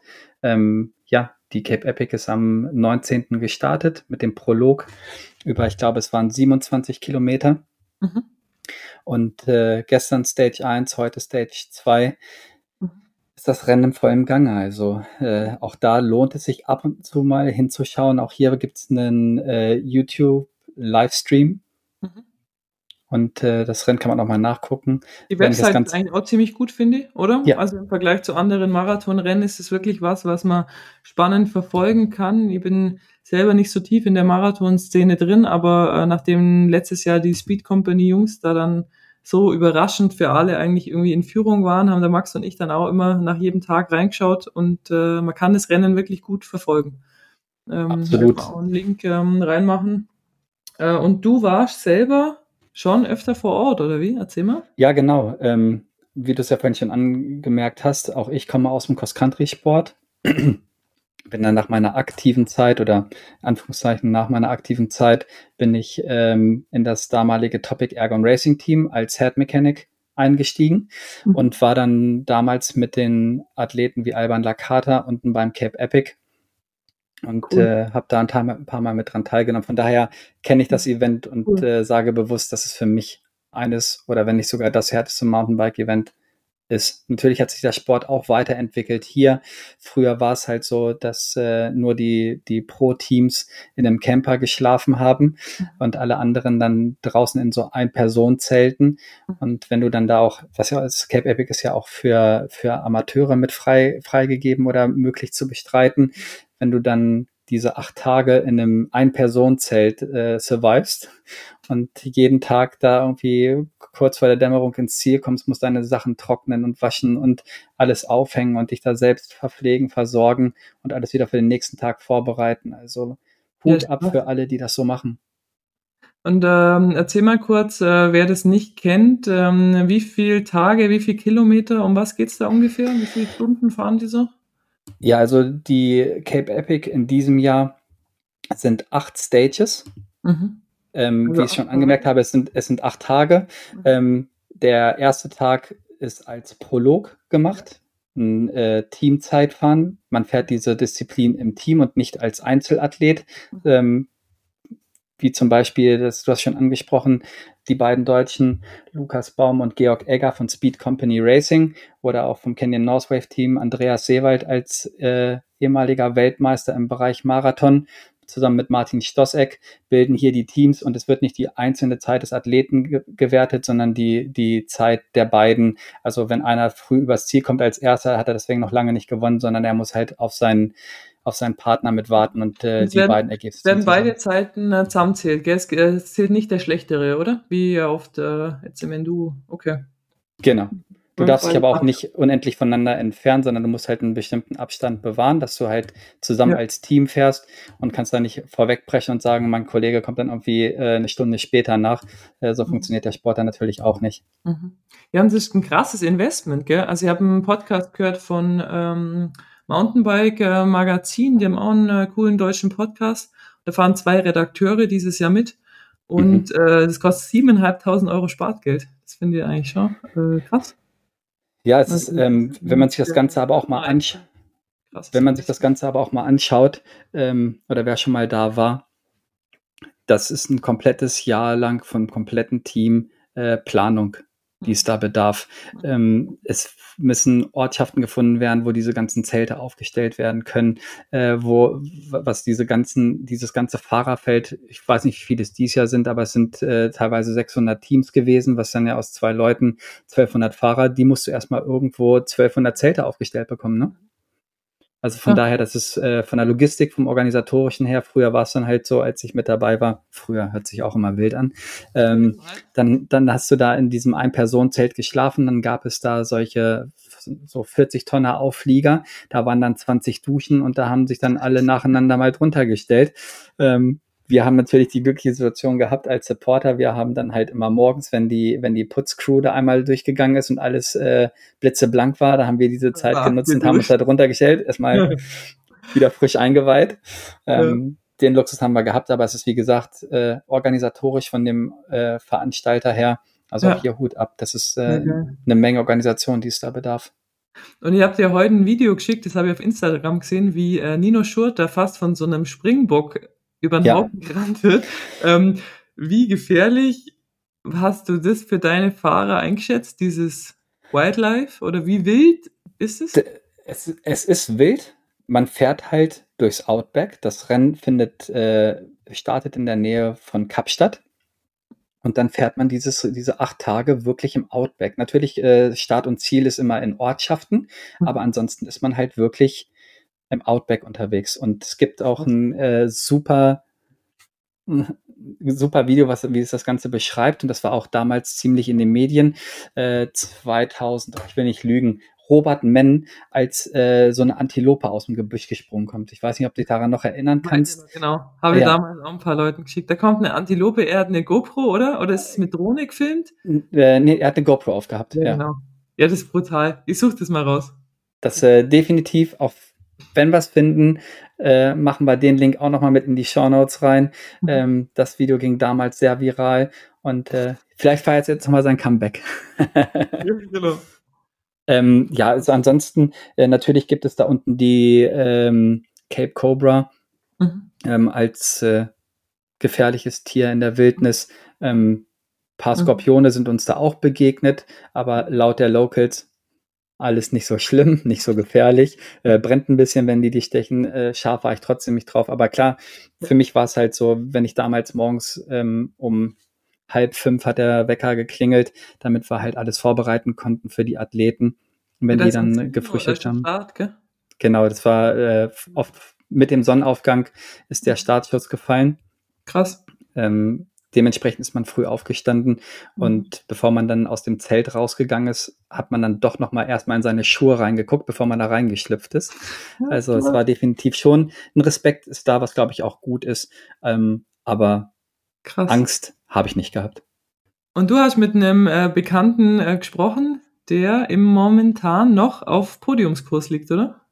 Es ist heute die zweite Stage gewesen, also Tag drei. Okay. Beim Cape Epic das habe ich in der Vergangenheit auch äh, vor Ort gelernt. Es kann einfach so viel passieren. Ja. Äh, am einem Tag bist du noch auf Platz vier, äh, am nächsten Tag äh, haben andere Teams technische Defekte oder Krankheit ist halt auch oft ein Thema da unten. Also es kann einfach viel passieren. Magen-Darm-Krankheiten wahrscheinlich auch. Genau, ja. ja. Ich habe mir und, damals äh, auch eine Lebensmittelvergiftung da unten eingefangen, weil ich einen Salat gegessen habe, äh, der mit, mit dem Wasser, also mit dem Leitungswasser gewaschen war. Das ja. habe ich nicht vertragen. Und äh, dementsprechend für die Athleten bedeutet es dann nochmal umso mehr, dass das ausbedeuten kann. Das heißt, ähm, nach dem Prolog und zwei Stages, äh, wie ist momentan die ähm, Zwischenergebnisse? Ja, auf Platz 1 äh, liegt das Scott SRAM MTB Racing Team mit Nino Schurter und Andy Frischknecht. Äh, mhm. Die performen hier gerade richtig gut. Auf Platz zwei, wir haben schon mehrfach drüber gesprochen, das deutsche Gespann aus Georg Egger und Lukas Baum. Auf okay. Platz drei haben wir das Villa Pirelli Factory Team und auf Platz vier kommt mhm. dann das Canyon Northwave Team. Cool, cool. Die sind heute auch sehr stark mit ihrem zweiten Team gefahren. Die haben zwei Teams im Rennen. Äh, die sind äh, paar Sekunden auseinander direkt ins Ziel gekommen. Also auch das zweite Team äh, mhm. mit Peter Warkotsch mhm. und Marc Stutzmann, äh, die performen da gerade auch unten richtig. Also es wird auf, definitiv doch ein spannendes Rennen und äh, definitiv lohnt es sich ja. zu klicken. Wie ich schon erwähnt habe, habe ich am Wochenende nochmal, bevor das äh, Rennen gestartet ist, Cape Epic, habe ich nochmal mit Andreas Seewald gesprochen. Mhm. Und äh, er hat uns hier mal ein paar Infos zum Rennen zukommen lassen. Frage 1 war Cape Epic Strecke 2023. Was siehst du als besondere Herausforderung? Gibt es Schlüsselstages? Ähm, ja, aus der Streckenbeschreibung online lässt sich das ziemlich schwer ableiten. Man müsste einfach länger hier sein und, und sich gut auskennen und alles Mögliche abfahren, aber das geht teilweise generell nicht, von dem her ist es schwierig. Aber auf Stage 5 gibt es zum Beispiel den Grönlandberg, der den Namen Berg wohl verdient hat. Auf den freue ich mich. Und sonst wird das Zeitfahren, glaube ich, als Schlüsseletappe möglicherweise interessant ähm, und mental sicher ziemlich hart. Welche Teams schätzt du dieses Jahr als besonders stark ein? Auf wen gilt es zu achten? Ich, ich weiß recht wenig von den anderen Teams, wie sie durch den Winter gekommen sind, aber wenn ich schätzen müsste, würde ich sagen, Beers und Plebins werden sicher wieder stark sein, weil sich die vom letzten Jahr schon kennen und Beers als Einheimischer vermutlich recht viel von den Stages kennt. Und ja, Beers war eben letztes Jahr auch ein bisschen krank und deswegen dann nicht so stark, aber eigentlich super stark. Und dann ist natürlich mit Nino Schurter und André Frischknecht schätzungsweise immer zu rechnen. Äh, kommt darauf an, wie sie dann harmonieren oder so, aber schätze ich jedenfalls stark ein. Und ansonsten auf dem Overall-Podium natürlich uns. Ähm, kann man, glaube ich, sagen, dass wir letztes Jahr auch ziemlich stark waren, trotz, trotz meinen Schwierigkeiten. Und die Titelverteidiger Ecker und Baum äh, werden sicher auch wieder einiges probieren, aber Titelverteidiger ist, glaube ich, eine schwierige Rolle beim Cap Epic. Was ist dein, euer Ziel für dieses Jahr beim Cap Epic? Zielsetzung fürs Cape Epic ist immer, oh, es tue ich mich ziemlich schwer damit, weil es einfach so unberechenbar ist. Man, man fährt zu zweit. Ähm, man schaut eigentlich hauptsächlich nur, dass man nicht krank wird und irgendwie auf den 650 Kilometer nicht zu, nicht zu hart zu stürzen und einfach irgendwie halt durchzukommen. Und das Endergebnis hängt dann ganz drauf ab, äh, wie die Umstände waren. Letztes Jahr war zum Beispiel Zweiter werden. Aus meiner Sicht dann halt äh, ja ziemlich dramatische Niederlage, weil ich wusste, okay, ich bin gestürzt und war jetzt die letzten drei Etappen wirklich gar nicht mehr gut drauf. Von dem her war es dramatisch, aber wenn es heuer gut läuft und wir haben einfach nicht die Beine, Erster zu werden und werden dann Zweiter, dann wäre es wieder ein Riesenerfolg. Aber natürlich wollen wir uns den Sieg, den ich oder wir oder eher ich letztes Jahr noch aus der Hand gegeben habe, heuer holen. Ja, spannend. Also auf jeden Fall ist es so, dass ähm, ein Top-Team, das eben letztes Jahr fast gewonnen hätte, auch nicht äh, die Strecke sich anscheinend vorher anschaut, ähm, habe ich gelernt, hätte ich ähm, hätte jetzt auch nicht gewusst, ähm, wie das abläuft, dass äh, für die da auch viele Unbekannten dabei sind, oder? Er sagt ja selber, äh, es kann viel passieren, es ist ein Rennen zu zweit und ähm, sehr schwer zum Einschätzen, wie es läuft. Ja, definitiv. Und wie wir es auch schon ein paar Mal jetzt gerade erwähnt haben, es kann so unfassbar viel passieren beim Cap Epic. Mhm, mhm. Krass. Aber geil, er sagt auf jeden Fall ähm, ziemlich viel äh, Richtiges, wie sich jetzt rauskristallisiert ja, hat. Das dachte ich auch äh, gerade. Hat er gut eingeschätzt. Ähm, außer äh, Blevins, der nicht äh, ganz vorne ist im Moment. Ja. Bleibt nur abzuwarten, ob die noch die Kurve kriegen. Aber äh, ansonsten, genau, werde ich auf jeden Fall die Woche verfolgen und äh, wir können in der nächsten Folge schauen, äh, wie das Ganze ausgegangen ist, drücken wir Ihnen auf jeden Fall die Daumen. Das Ganz fest. Ja. Definitiv äh, auch nochmal danke hier an ihn äh, für das äh, Statement zur Cap Epic 2023. Und vielleicht kriegen wir es ja auch hin, dass wir den Andreas mal nach dem Cap Epic äh, bei uns ja, als Gast das wär, einladen. Das wäre spannend. Und äh, dann kann er uns vielleicht mal ein bisschen mehr selber mhm. über das Cape mhm. 2023 erzählen. Mhm. Geil. Ja, Larry, last but not least, wir müssen uns ein bisschen beeilen. Ähm, wir, äh, die Zeit rennt uns davon. Äh, wir hoffentlich nicht den Enduro-Fahrern. Ähm, äh, ich freue mich mega. EWS, EDR, wie auch immer. Ähm, am Wochenende wird der erste Enduro-Weltcup der Geschichte stattfinden. Ähm, äh, du bist wahrscheinlich ähnlich nervös wie ich. Das ist echt ja, immer äh, mega spannend. Ich denke, dass es äh, sehr viel zu berichten gibt. Es gibt spannende Teamwechsel. Ähm, darüber können wir aber auch in der nächsten Folge reden, wenn wir die Rennen Revue passieren lassen, ähm, dass es heute nicht zu lang wird. Ähm, ich würde aber trotzdem gern von dir wissen, wer denkst du wird in Tasmanien ganz oben stehen, beziehungsweise äh, auf wen gilt es äh, zu achten, wenn ähm, am Sonntag ähm, in Maidena, Tasmanien Bikepark, äh, erstes Enduro-Rennen der Saison stattfindet. Wir haben uns im äh, Vorfeld ja auch schon ein bisschen ausgetauscht zu dem Thema, wie sich die meisten auch denken können. Es gibt viele Namen, die ich jetzt gerade aufzählen könnte. Ich finde es, äh, Dankeschön, finde es schön, dass du es gerade ein bisschen begrenzt hast und gesagt hast, wer wird ganz oben stehen. Ich denke, dass wir dieses Jahr wieder ein spannendes Battle sehen werden vorne äh, zwischen den drei Athleten. Jesse Melamed, Richie Root und Jack Moyer wird definitiv auch einiges zu zeigen haben dieses Jahr. Das sind, glaube ich, äh, Namen, um die wir hier nicht drum rumkommen.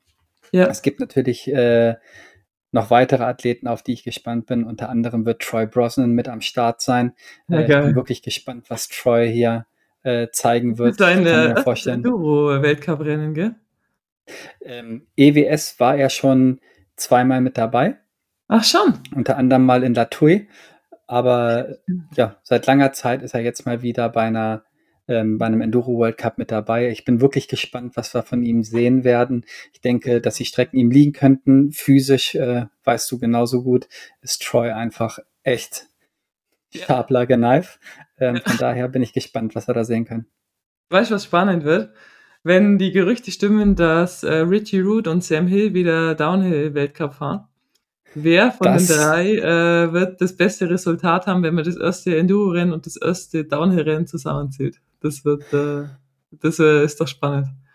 Das wird spannend. Ähm, mhm. Ich denke, eine Prognose will ich nicht abgeben, auch wenn ich eine hätte. Ähm, ich will mich da selber auch ein bisschen neutral halten und äh, mhm. ja, es ist auf jeden Fall super spannend, wenn mhm. die beiden mhm. im DH wieder mit einsteigen. Geil. Ja, bei den Frauen ist es so, dass ich auf ähm, Ella Connolly extrem gespannt bin. Ähm, mhm. Ich denke, dass ähm, es natürlich die üblichen Verdächtigen, Isabeau Cordoyer, wahrscheinlich Nee, ich glaube eigentlich, ähm, Nenoga Korem, die jetzt ähm, heiratet im äh, Mai, ich glaube eigentlich, dass sie vielleicht zum Beginn der Saison noch nicht so stark sein wird. Ähm, ich glaube, dass es wieder unter den Französinnen ausgemacht werden könnte. Ähm, aber dass ähm, Ella Connolly einfach bisher noch nie so wirklich ihr Niveau zeigen konnte. Ich halte sie eigentlich für extrem talentiert. Sie ist noch sehr jung und hat eigentlich immer, wenn sie auf dem Höhepunkt war, ich kann mir noch ziemlich gut an die zwei krassen Stürze erinnern, weil ich beides Male dabei war. In Lesor im Steinfeld im Training und letztes Jahr in Kanazai im Training ähm, auf so einer nassen äh, Brücke hat sie sich zweimal ausgeschalten und eigentlich immer, wenn sie auf dem Höhepunkt war, ähm, wieder verletzt. Ähm, ich würde äh, sagen, dass man auf sie äh, schauen muss. Aber ich bin mega gespannt. Ähm, freue mich, bin natürlich auch ein bisschen wehmütig immer. Ich denke, natürlich. Spanien war ja auch schon mal auf dem Podium, das ist einfach sehr physisch, ja. sehr flach. Ähm, das äh, ist cool. Und für wen ich mich aber auch mega freue, ist äh, Raffaela. Ich war ähm, mit äh, Raffaela Richter, unser deutschen Aushängeschild jetzt hier äh, in Tasmanien oder insgesamt äh, in der EWS. Ich sage jetzt einfach EWS immer, Larry, okay? Mach ruhig, bitte zieh's durch. EWS okay, in der EWS, ähm, weil sie ähm, den Sprung ins Profiteam letztes Jahr geschafft hat, fährt jetzt äh, fürs IBIS-Team und äh, ich war mit ihr zusammen in Latsch vor ein paar Wochen für den Bayerischen Rundfunk und sie mhm. ist extrem gut drauf, ähm, ist locker drauf und äh, ich habe sie gefragt, äh, wie war deine Off-Season? Hi, ähm, erstmal vielen Dank, dass ich dabei sein darf. Ähm, zu meiner Off-Season, ja, hatte eigentlich eine coole Off-Season, war wenig krank. Ähm, das war schon mal sehr erfreulich. Hab mir am Anfang mal die rechte Schulter ausgekugelt wieder, aber die war sofort wieder drin, also alles halb so wild. Ähm, hab dann nur eine Woche oder so ähm, ein bisschen langsamer jetzt auch ähm, diesen Winter Trainer gewechselt. Also werde jetzt von unserem Teamchef, dem Robin Wallner, Ex-EWS-Rennfahrer ähm, auch, äh, trainiert und der hatte selber auch schon viel mit Schulterverletzungen zu tun und weiß, wie es ist. Und wir haben da viel dran gearbeitet. Mein Bruder, der Basti, ist Physio, der hat mir noch ein paar gute Übungen mit auf den Weg gegeben. Und ähm, was ich auch diesen Winter in Angriff genommen habe, war äh, Mentaltraining. Das war, denke ich, eine der weisesten Entscheidungen, die ich gemacht habe in meiner bisherigen Karriere. Ähm, und werde da begleitet von der Nina Hoffmann, die studiert ja Psychologie. Ähm, die macht gerade ein Praktikum ähm, noch für ihre, ihren Master beim Konrad von KS Sports World aus Jena. Äh, sorry, aus Gera. Und ähm, ja, es läuft echt cool. Ähm, hab da viele Weisheiten auf den Weg bekommen. Ähm, bin habe viel an Achtsamkeit, ähm, ja, an Achtsamkeit geübt und praktiziert ähm, und fühle mich viel entspannter, aber ähm, habe trotzdem noch so das, den Ehrgeiz, den ich eh immer hatte. Ähm, aber ja, bin ein bisschen entspannter einfach und ähm, freue mich jetzt das erste Mal seit langem ähm, wieder auf die ersten Rennen der Saison die Jahre davor war es oft so, dass ich ähm, ja fast schon Angst hatte vor den ersten Rennen. Ähm, und dieses Jahr habe ich einfach nur richtig Bock. Ja. Das hört sich mega geil an. Super ähm, spannend. Die eine Athletin, die ich einfach super gern habe, ist, äh, wie du schon gesagt hast, die ist einfach super entspannt. Mhm, genau. Wir haben ja auch schon öfters mit ihr zusammengearbeitet bei der Trophy of Nations und ansonsten auch so klar, The Germans. Äh, natürlich hat man auch so immer hier und da mal einen Schnack. Also ja. wirklich eine coole Athletin, eine mhm. ganz nette Persönlichkeit und definitiv drücke ich ihr ganz fest die Daumen, dass sie einen guten Saisonstart hat. Ja, ich glaube auch sie hat einfach ihr Potenzial noch nicht voll ausgeschöpft. Ich denke, dass sie wirklich das Potenzial hat, äh, konstant äh, Top 5 zu fahren. Ja. Und äh, wie sie schon gesagt hat, bei ihr war oft der Kopf äh, nicht ganz da. Sie hat sich zu viel erwartet, zu viel Druck macht und ähm, ja, dass er jetzt einen Mentaltrainer gefunden hat, äh, der ihr hilft und ähm, mit dem Robin, glaube ich, echt einen ziemlich guten äh, Coach gefunden hat. Äh, ja, bin ich mega gespannt und äh, drücke ihr die Daumen. Ich denke, dass sie da definitiv zwei super kompetente Leute äh, gefunden hat, die halt auch selber den Sport verstehen, genau. wissen, worauf genau. es ankommt. Von daher, genau. ja, ja, ich drücke die Daumen, dass das alles äh, erfolgreich läuft für sie. Genau. Ja. Und ähm, ja, weiter ähm, über The Germans ähm, habe ich äh, gesprochen mit äh, Torben Drach und äh, Texi, Christian Texor. Ähm, beide haben bei der Trophy of Nation ja gezeigt letztes Jahr, dass ähm, Enduro Deutschland wesentlich weiter vorne liegen kann, als äh, man so denkt. Äh, das haben äh, wir Frauen Gott sei Dank geschafft und die Männer genauso. Und ähm, ja, äh, Taxi hat den Sprung ins äh, Profiteam geschafft, fährt jetzt ähm, für YT Mob, ist für ihn natürlich eine mega Chance, werden wir sicher dieses Jahr auch noch im Podcast dazu, dazu befragen. Und äh, Torben Drach ist ähm, ein super spannender Fahrer, weil er erst vor wenigen Jahren äh, vom Cross Country zum Enduro gewechselt hat und innerhalb von Monaten eigentlich den Sport gelernt hat. Also finde ich äh, absolut beeindruckend, wie schnell er umgestiegen ist und wie schnell er es geschafft hat, in einzelnen Sektionen und Stages jetzt schon ähm, ganz vorne mitzufahren und ähm, da zeigt, was er eigentlich äh, für ein Talent hat. Bin ich absolut bei dir. Ich denke, dass äh, Torben dann noch lange nicht an, am Ende seiner Reise angekommen ist, was die Performance ähm, und auch Ergebnisse betrifft. Du hast ja schon gesagt, Taxi hat den Sprung ins äh, YT Mob Team geschafft. Ich denke, dass definitiv, dass wir hundertprozentig von Taxi hier noch einiges sehen werden. Ich denke, dass es auch ein großer Benefit für ihn ist, dass er jetzt einen Teamkollegen hat wie Jack Moyer, ähm, der am, der auch schon äh, Weltmeister war mhm. und äh, dass er von dem Wissen mit profitieren kann.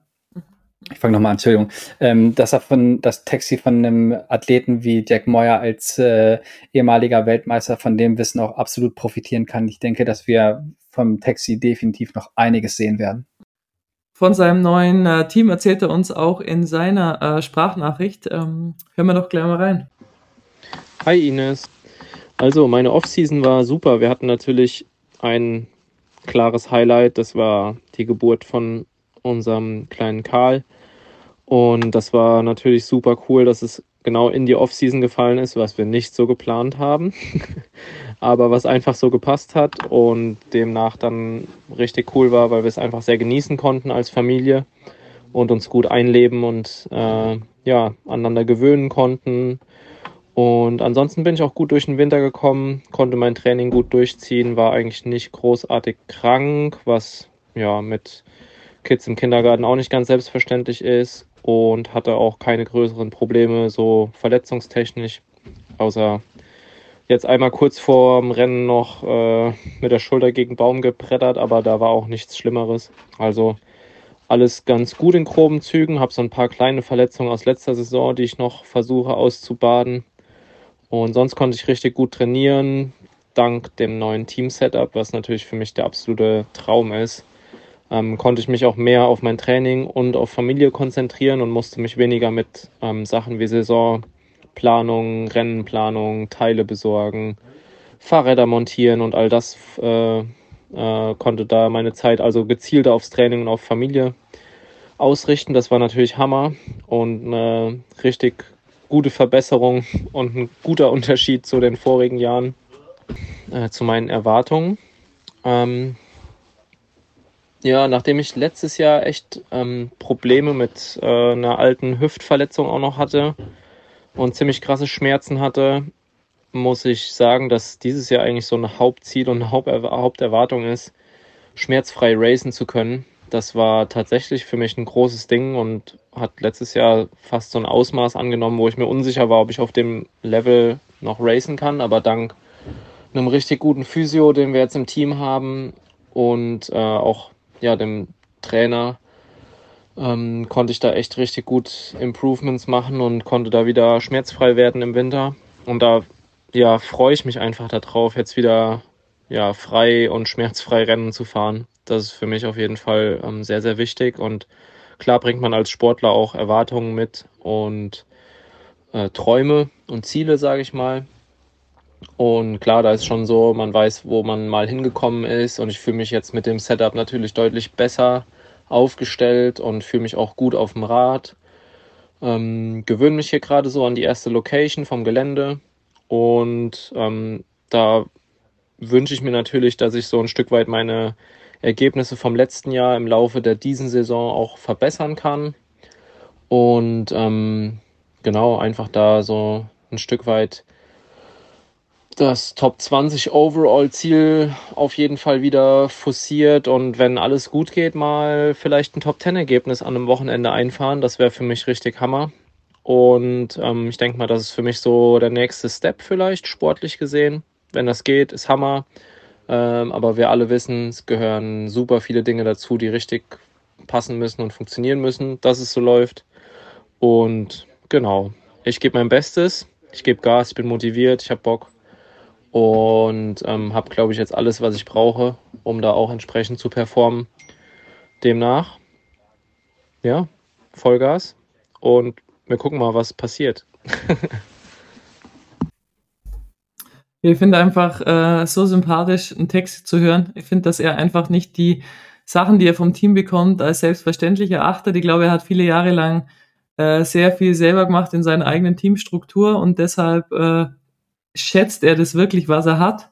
Und ich glaube, das ist ein riesen ähm, Benefit von ihm, dass er so down to earth ist, dass er Hilfe schätzt, ähm, dass er wirklich alles gibt. Ähm, ja, absolut äh, das Vorbild für mich auch, wie er seine Familie mit einbindet, wie er das alles unter einen Hut kriegt. Ähm, man sagt immer so leicht bei Frauen wie jetzt bei mir, ja, das ist ja so toll, dass man mit Familie nur Rennen fährt, aber für den Mann ist das ja genau dasselbe. Der hat ja auch seine Kids rund um die Uhr und ähm, ja, definitiv. Also es ist so ein bodenständiger, sympathischer Typ mhm. äh, wie ein Taxi. Ähm, ja, dem wünscht man einfach immer nur das Beste und mhm. äh, auch seine Frau äh, eine ganz liebe, gemeinsam unterwegs bei vielen ja, Rennen. Ähm, waren ja auch, wenn du dich noch erinnern kannst, das eine Jahr mit drüben in Tasmanien gemeinsam als Familie und haben da Urlaub gemacht mhm. äh, nach, nach dem Rennen. Also äh, wirklich ganz nette Leute, wie du schon sagst. Äh, er weiß es zu schätzen und sowas ist einfach schön, auch nach, nach so vielen Jahren. Also wirklich ein äh, mhm. ganz guter. Ich kann mich auch zu gut dran erinnern am äh, im Finale, als ich ihn im Lunchbreak da getroffen habe beim Rennen und äh, hat er Probleme mit seiner Hüfte gehabt. Freut mich natürlich zu hören, dass er das jetzt äh, in den Griff bekommen hat und hoffen wir, dass es jetzt über die ganze Saison hinweg hält und die Probleme nicht wieder zurückkommen. Also dreimal auf Holz geklopft, definitiv. Ähm, ja, Taxi, das Beste für Tasmanien. Auf mhm. geht's. Und ich bin äh, gespannt, wenn du mal zu Gast kommst und uns äh, von deinem neuen Team-Setup erzählst. Ähm, und äh, ja, wie sich anfühlt, wie der Unterschied ist, jetzt konkret Rennen zu fahren, ähm, eigenes Team zu Profiteam. Äh, ja. Freuen wir ja. uns drauf. Freuen wir uns drauf. Und ähm, last uh, but not least, der Torben Drach, ähm, habe schon angekündigt, er ist ähm, ja in einer Situation, wie der Taxi viele Jahre lang war, organisiert sich selber, ist ähm, mit dem Camper unterwegs und äh, ja, ist ähm, mit hauptverantwortlich für das äh, kleine, aber feine Raw-Team und ähm, macht da halt alles selber. Also hat äh, wenig Support, aber ähm, ist einfach, glaube nur mega dankbar, dass er überhaupt die Chance bekommt, äh, da drüben Rennen zu fahren. Und ähm, hören wir doch mal rein. Hi Ines, also erstmal cool, dass ich dabei sein darf. Also meine Offseason war insgesamt eigentlich ziemlich gut. Das Ende der letzten Saison hat mich natürlich mega motiviert, mit den erfolgreichen Rennen dieses Jahr nochmal richtig Gas zu geben. Ähm, aber klar, die Ziele waren, dass man, dass die Fitness nochmal deutlich optimiert werden muss, dass wir irgendwie mit dem Team die finanziellen Mittel brauchen, um die ganzen Rennen zu bestreiten und halt auch einfach das Zeitpensum hinhaut, um das Training dann durchzuziehen. Ähm, zum Rennteam hat super geklappt. Wir haben jetzt deutlich mehr Support von unseren Sponsoren und können die ganze Weltcup-Saison mitfahren. Da sind wir mega happy darüber. Auch, dass eben bei Components jetzt neben Raw als Hauptsponsor mit eingestiegen ist. Genau. Ähm, das Trainingsziel war natürlich recht früh fit zu sein, da Tasmanien jetzt schon im März ansteht. Deswegen habe ich da versucht, so früh wie es geht, richtig Gas zu geben. Gesamtumfang war dann noch ein bisschen schwierig, den hochzuhalten, weil ich auch ein Masterstudium angefangen habe, aber ich bin ziemlich zufrieden mit meiner Form im Moment. Der größte Unterschied in den Jahren zuvor war, dass mein, äh, meine Motivation fürs Training einfach nochmal deutlich gestiegen ist. Durch manche Split-Zeiten und Stage-Ergebnisse letztes Jahr habe ich einfach gesehen, wo die Reise hingehen kann. Und ähm, das hat mich natürlich einfach motiviert, noch rauszufinden, wie weit ich es schaffen kann und wie weit vorne ich noch mitmischen kann. Ähm, außerdem habe ich dieses Jahr auch erstmals wieder mehr an meiner Fahrtechnik gearbeitet, also manche Sachen im Detail angeschaut und wirklich mit Hütchen nochmal einiges aufgearbeitet und Sachen genau unter die Lupe genommen. Ähm, ist natürlich schwierig, ähm, wie ich jetzt zum ersten Rennen starte. Also die Einstellung fürs erste Weltcuprennen, vor allem wenn man noch keine kleineren Wettkämpfe davor hatte, ist immer spannend, wo man dann steht. Aber ich würde natürlich gerne an meine Leistung von letzten Jahr anknüpfen, ähm, aber mir dennoch auch nicht zu viel Druck machen. Ich weiß, dass wenn alles gut läuft und ich einen guten Tag erwische, ein Top-Ergebnis rauskommen kann. Aber ähm, genau, einfach mal schauen. Insgesamt will ich natürlich viel Erfahrung sammeln, da es mein erster Übersee-Weltcup-Trip ist und allein schon bei der Anreise und der Planung bisher habe ich gemerkt, dass es da einige Herausforderungen gibt, aber bisher ist alles super gelaufen und jetzt wollen wir einfach auch den Trip genießen und eine gute Zeit haben und hoffentlich zwei erfolgreiche Rennen fahren. Genau, dann liebe Grüße aus Tasmanien und bis bald. Ja, geil. Es freut mich mega zu hören, dass er ähm, jetzt äh, mehr Support auch hat. Also er und die ähm, Helen Weber, können wir vielleicht auch noch erwähnen, eine sehr talentierte Nachwuchsfahrerin, ähm, die auch letztes Jahr schon gezeigt hat, dass sie wirklich Potenzial hat, äh, in der EWS ähm, voll durchzustarten. Die sind eben zusammen mit dem Camper jetzt unterwegs, äh, beide fürs Raw-Team unterwegs und ähm, ich bin mega gespannt, ähm, ob er ja diesen äh, Sprung schafft. Ich traue ihm da total viel zu. Ähm, und äh, ja, das ist, äh, du weißt es selber, gell? Es ist eine Challenge, sich da selber zu organisieren. Wie er sagt, erst der Übersee-Trip, das ist einfach cool. Absolut, und, äh, gerade noch. Ja, ich hoffe, er kann es genießen.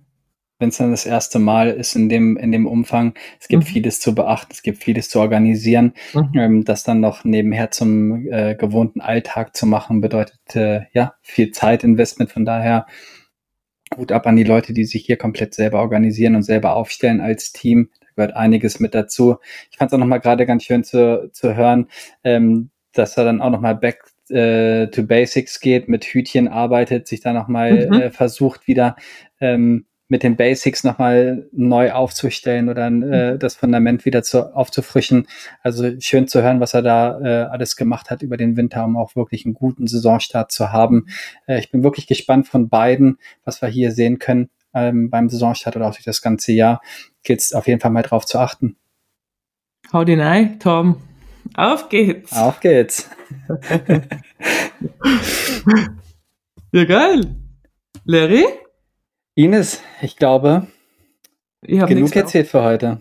Äh, wir haben äh, sehr lang gequatscht. Ähm, an alle Mountainbike-Fans da draußen, äh, wenn irgendeiner immer noch zuhört, ähm, danke.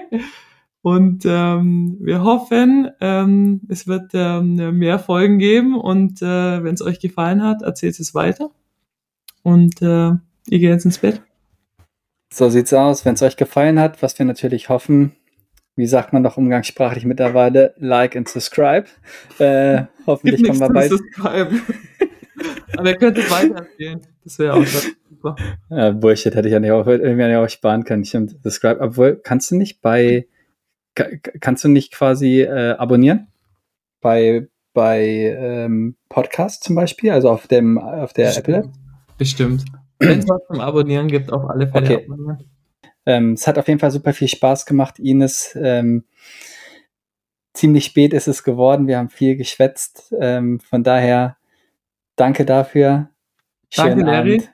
Ab Gute Nacht. Bett. Ciao, so ciao. aus. Ciao, ciao.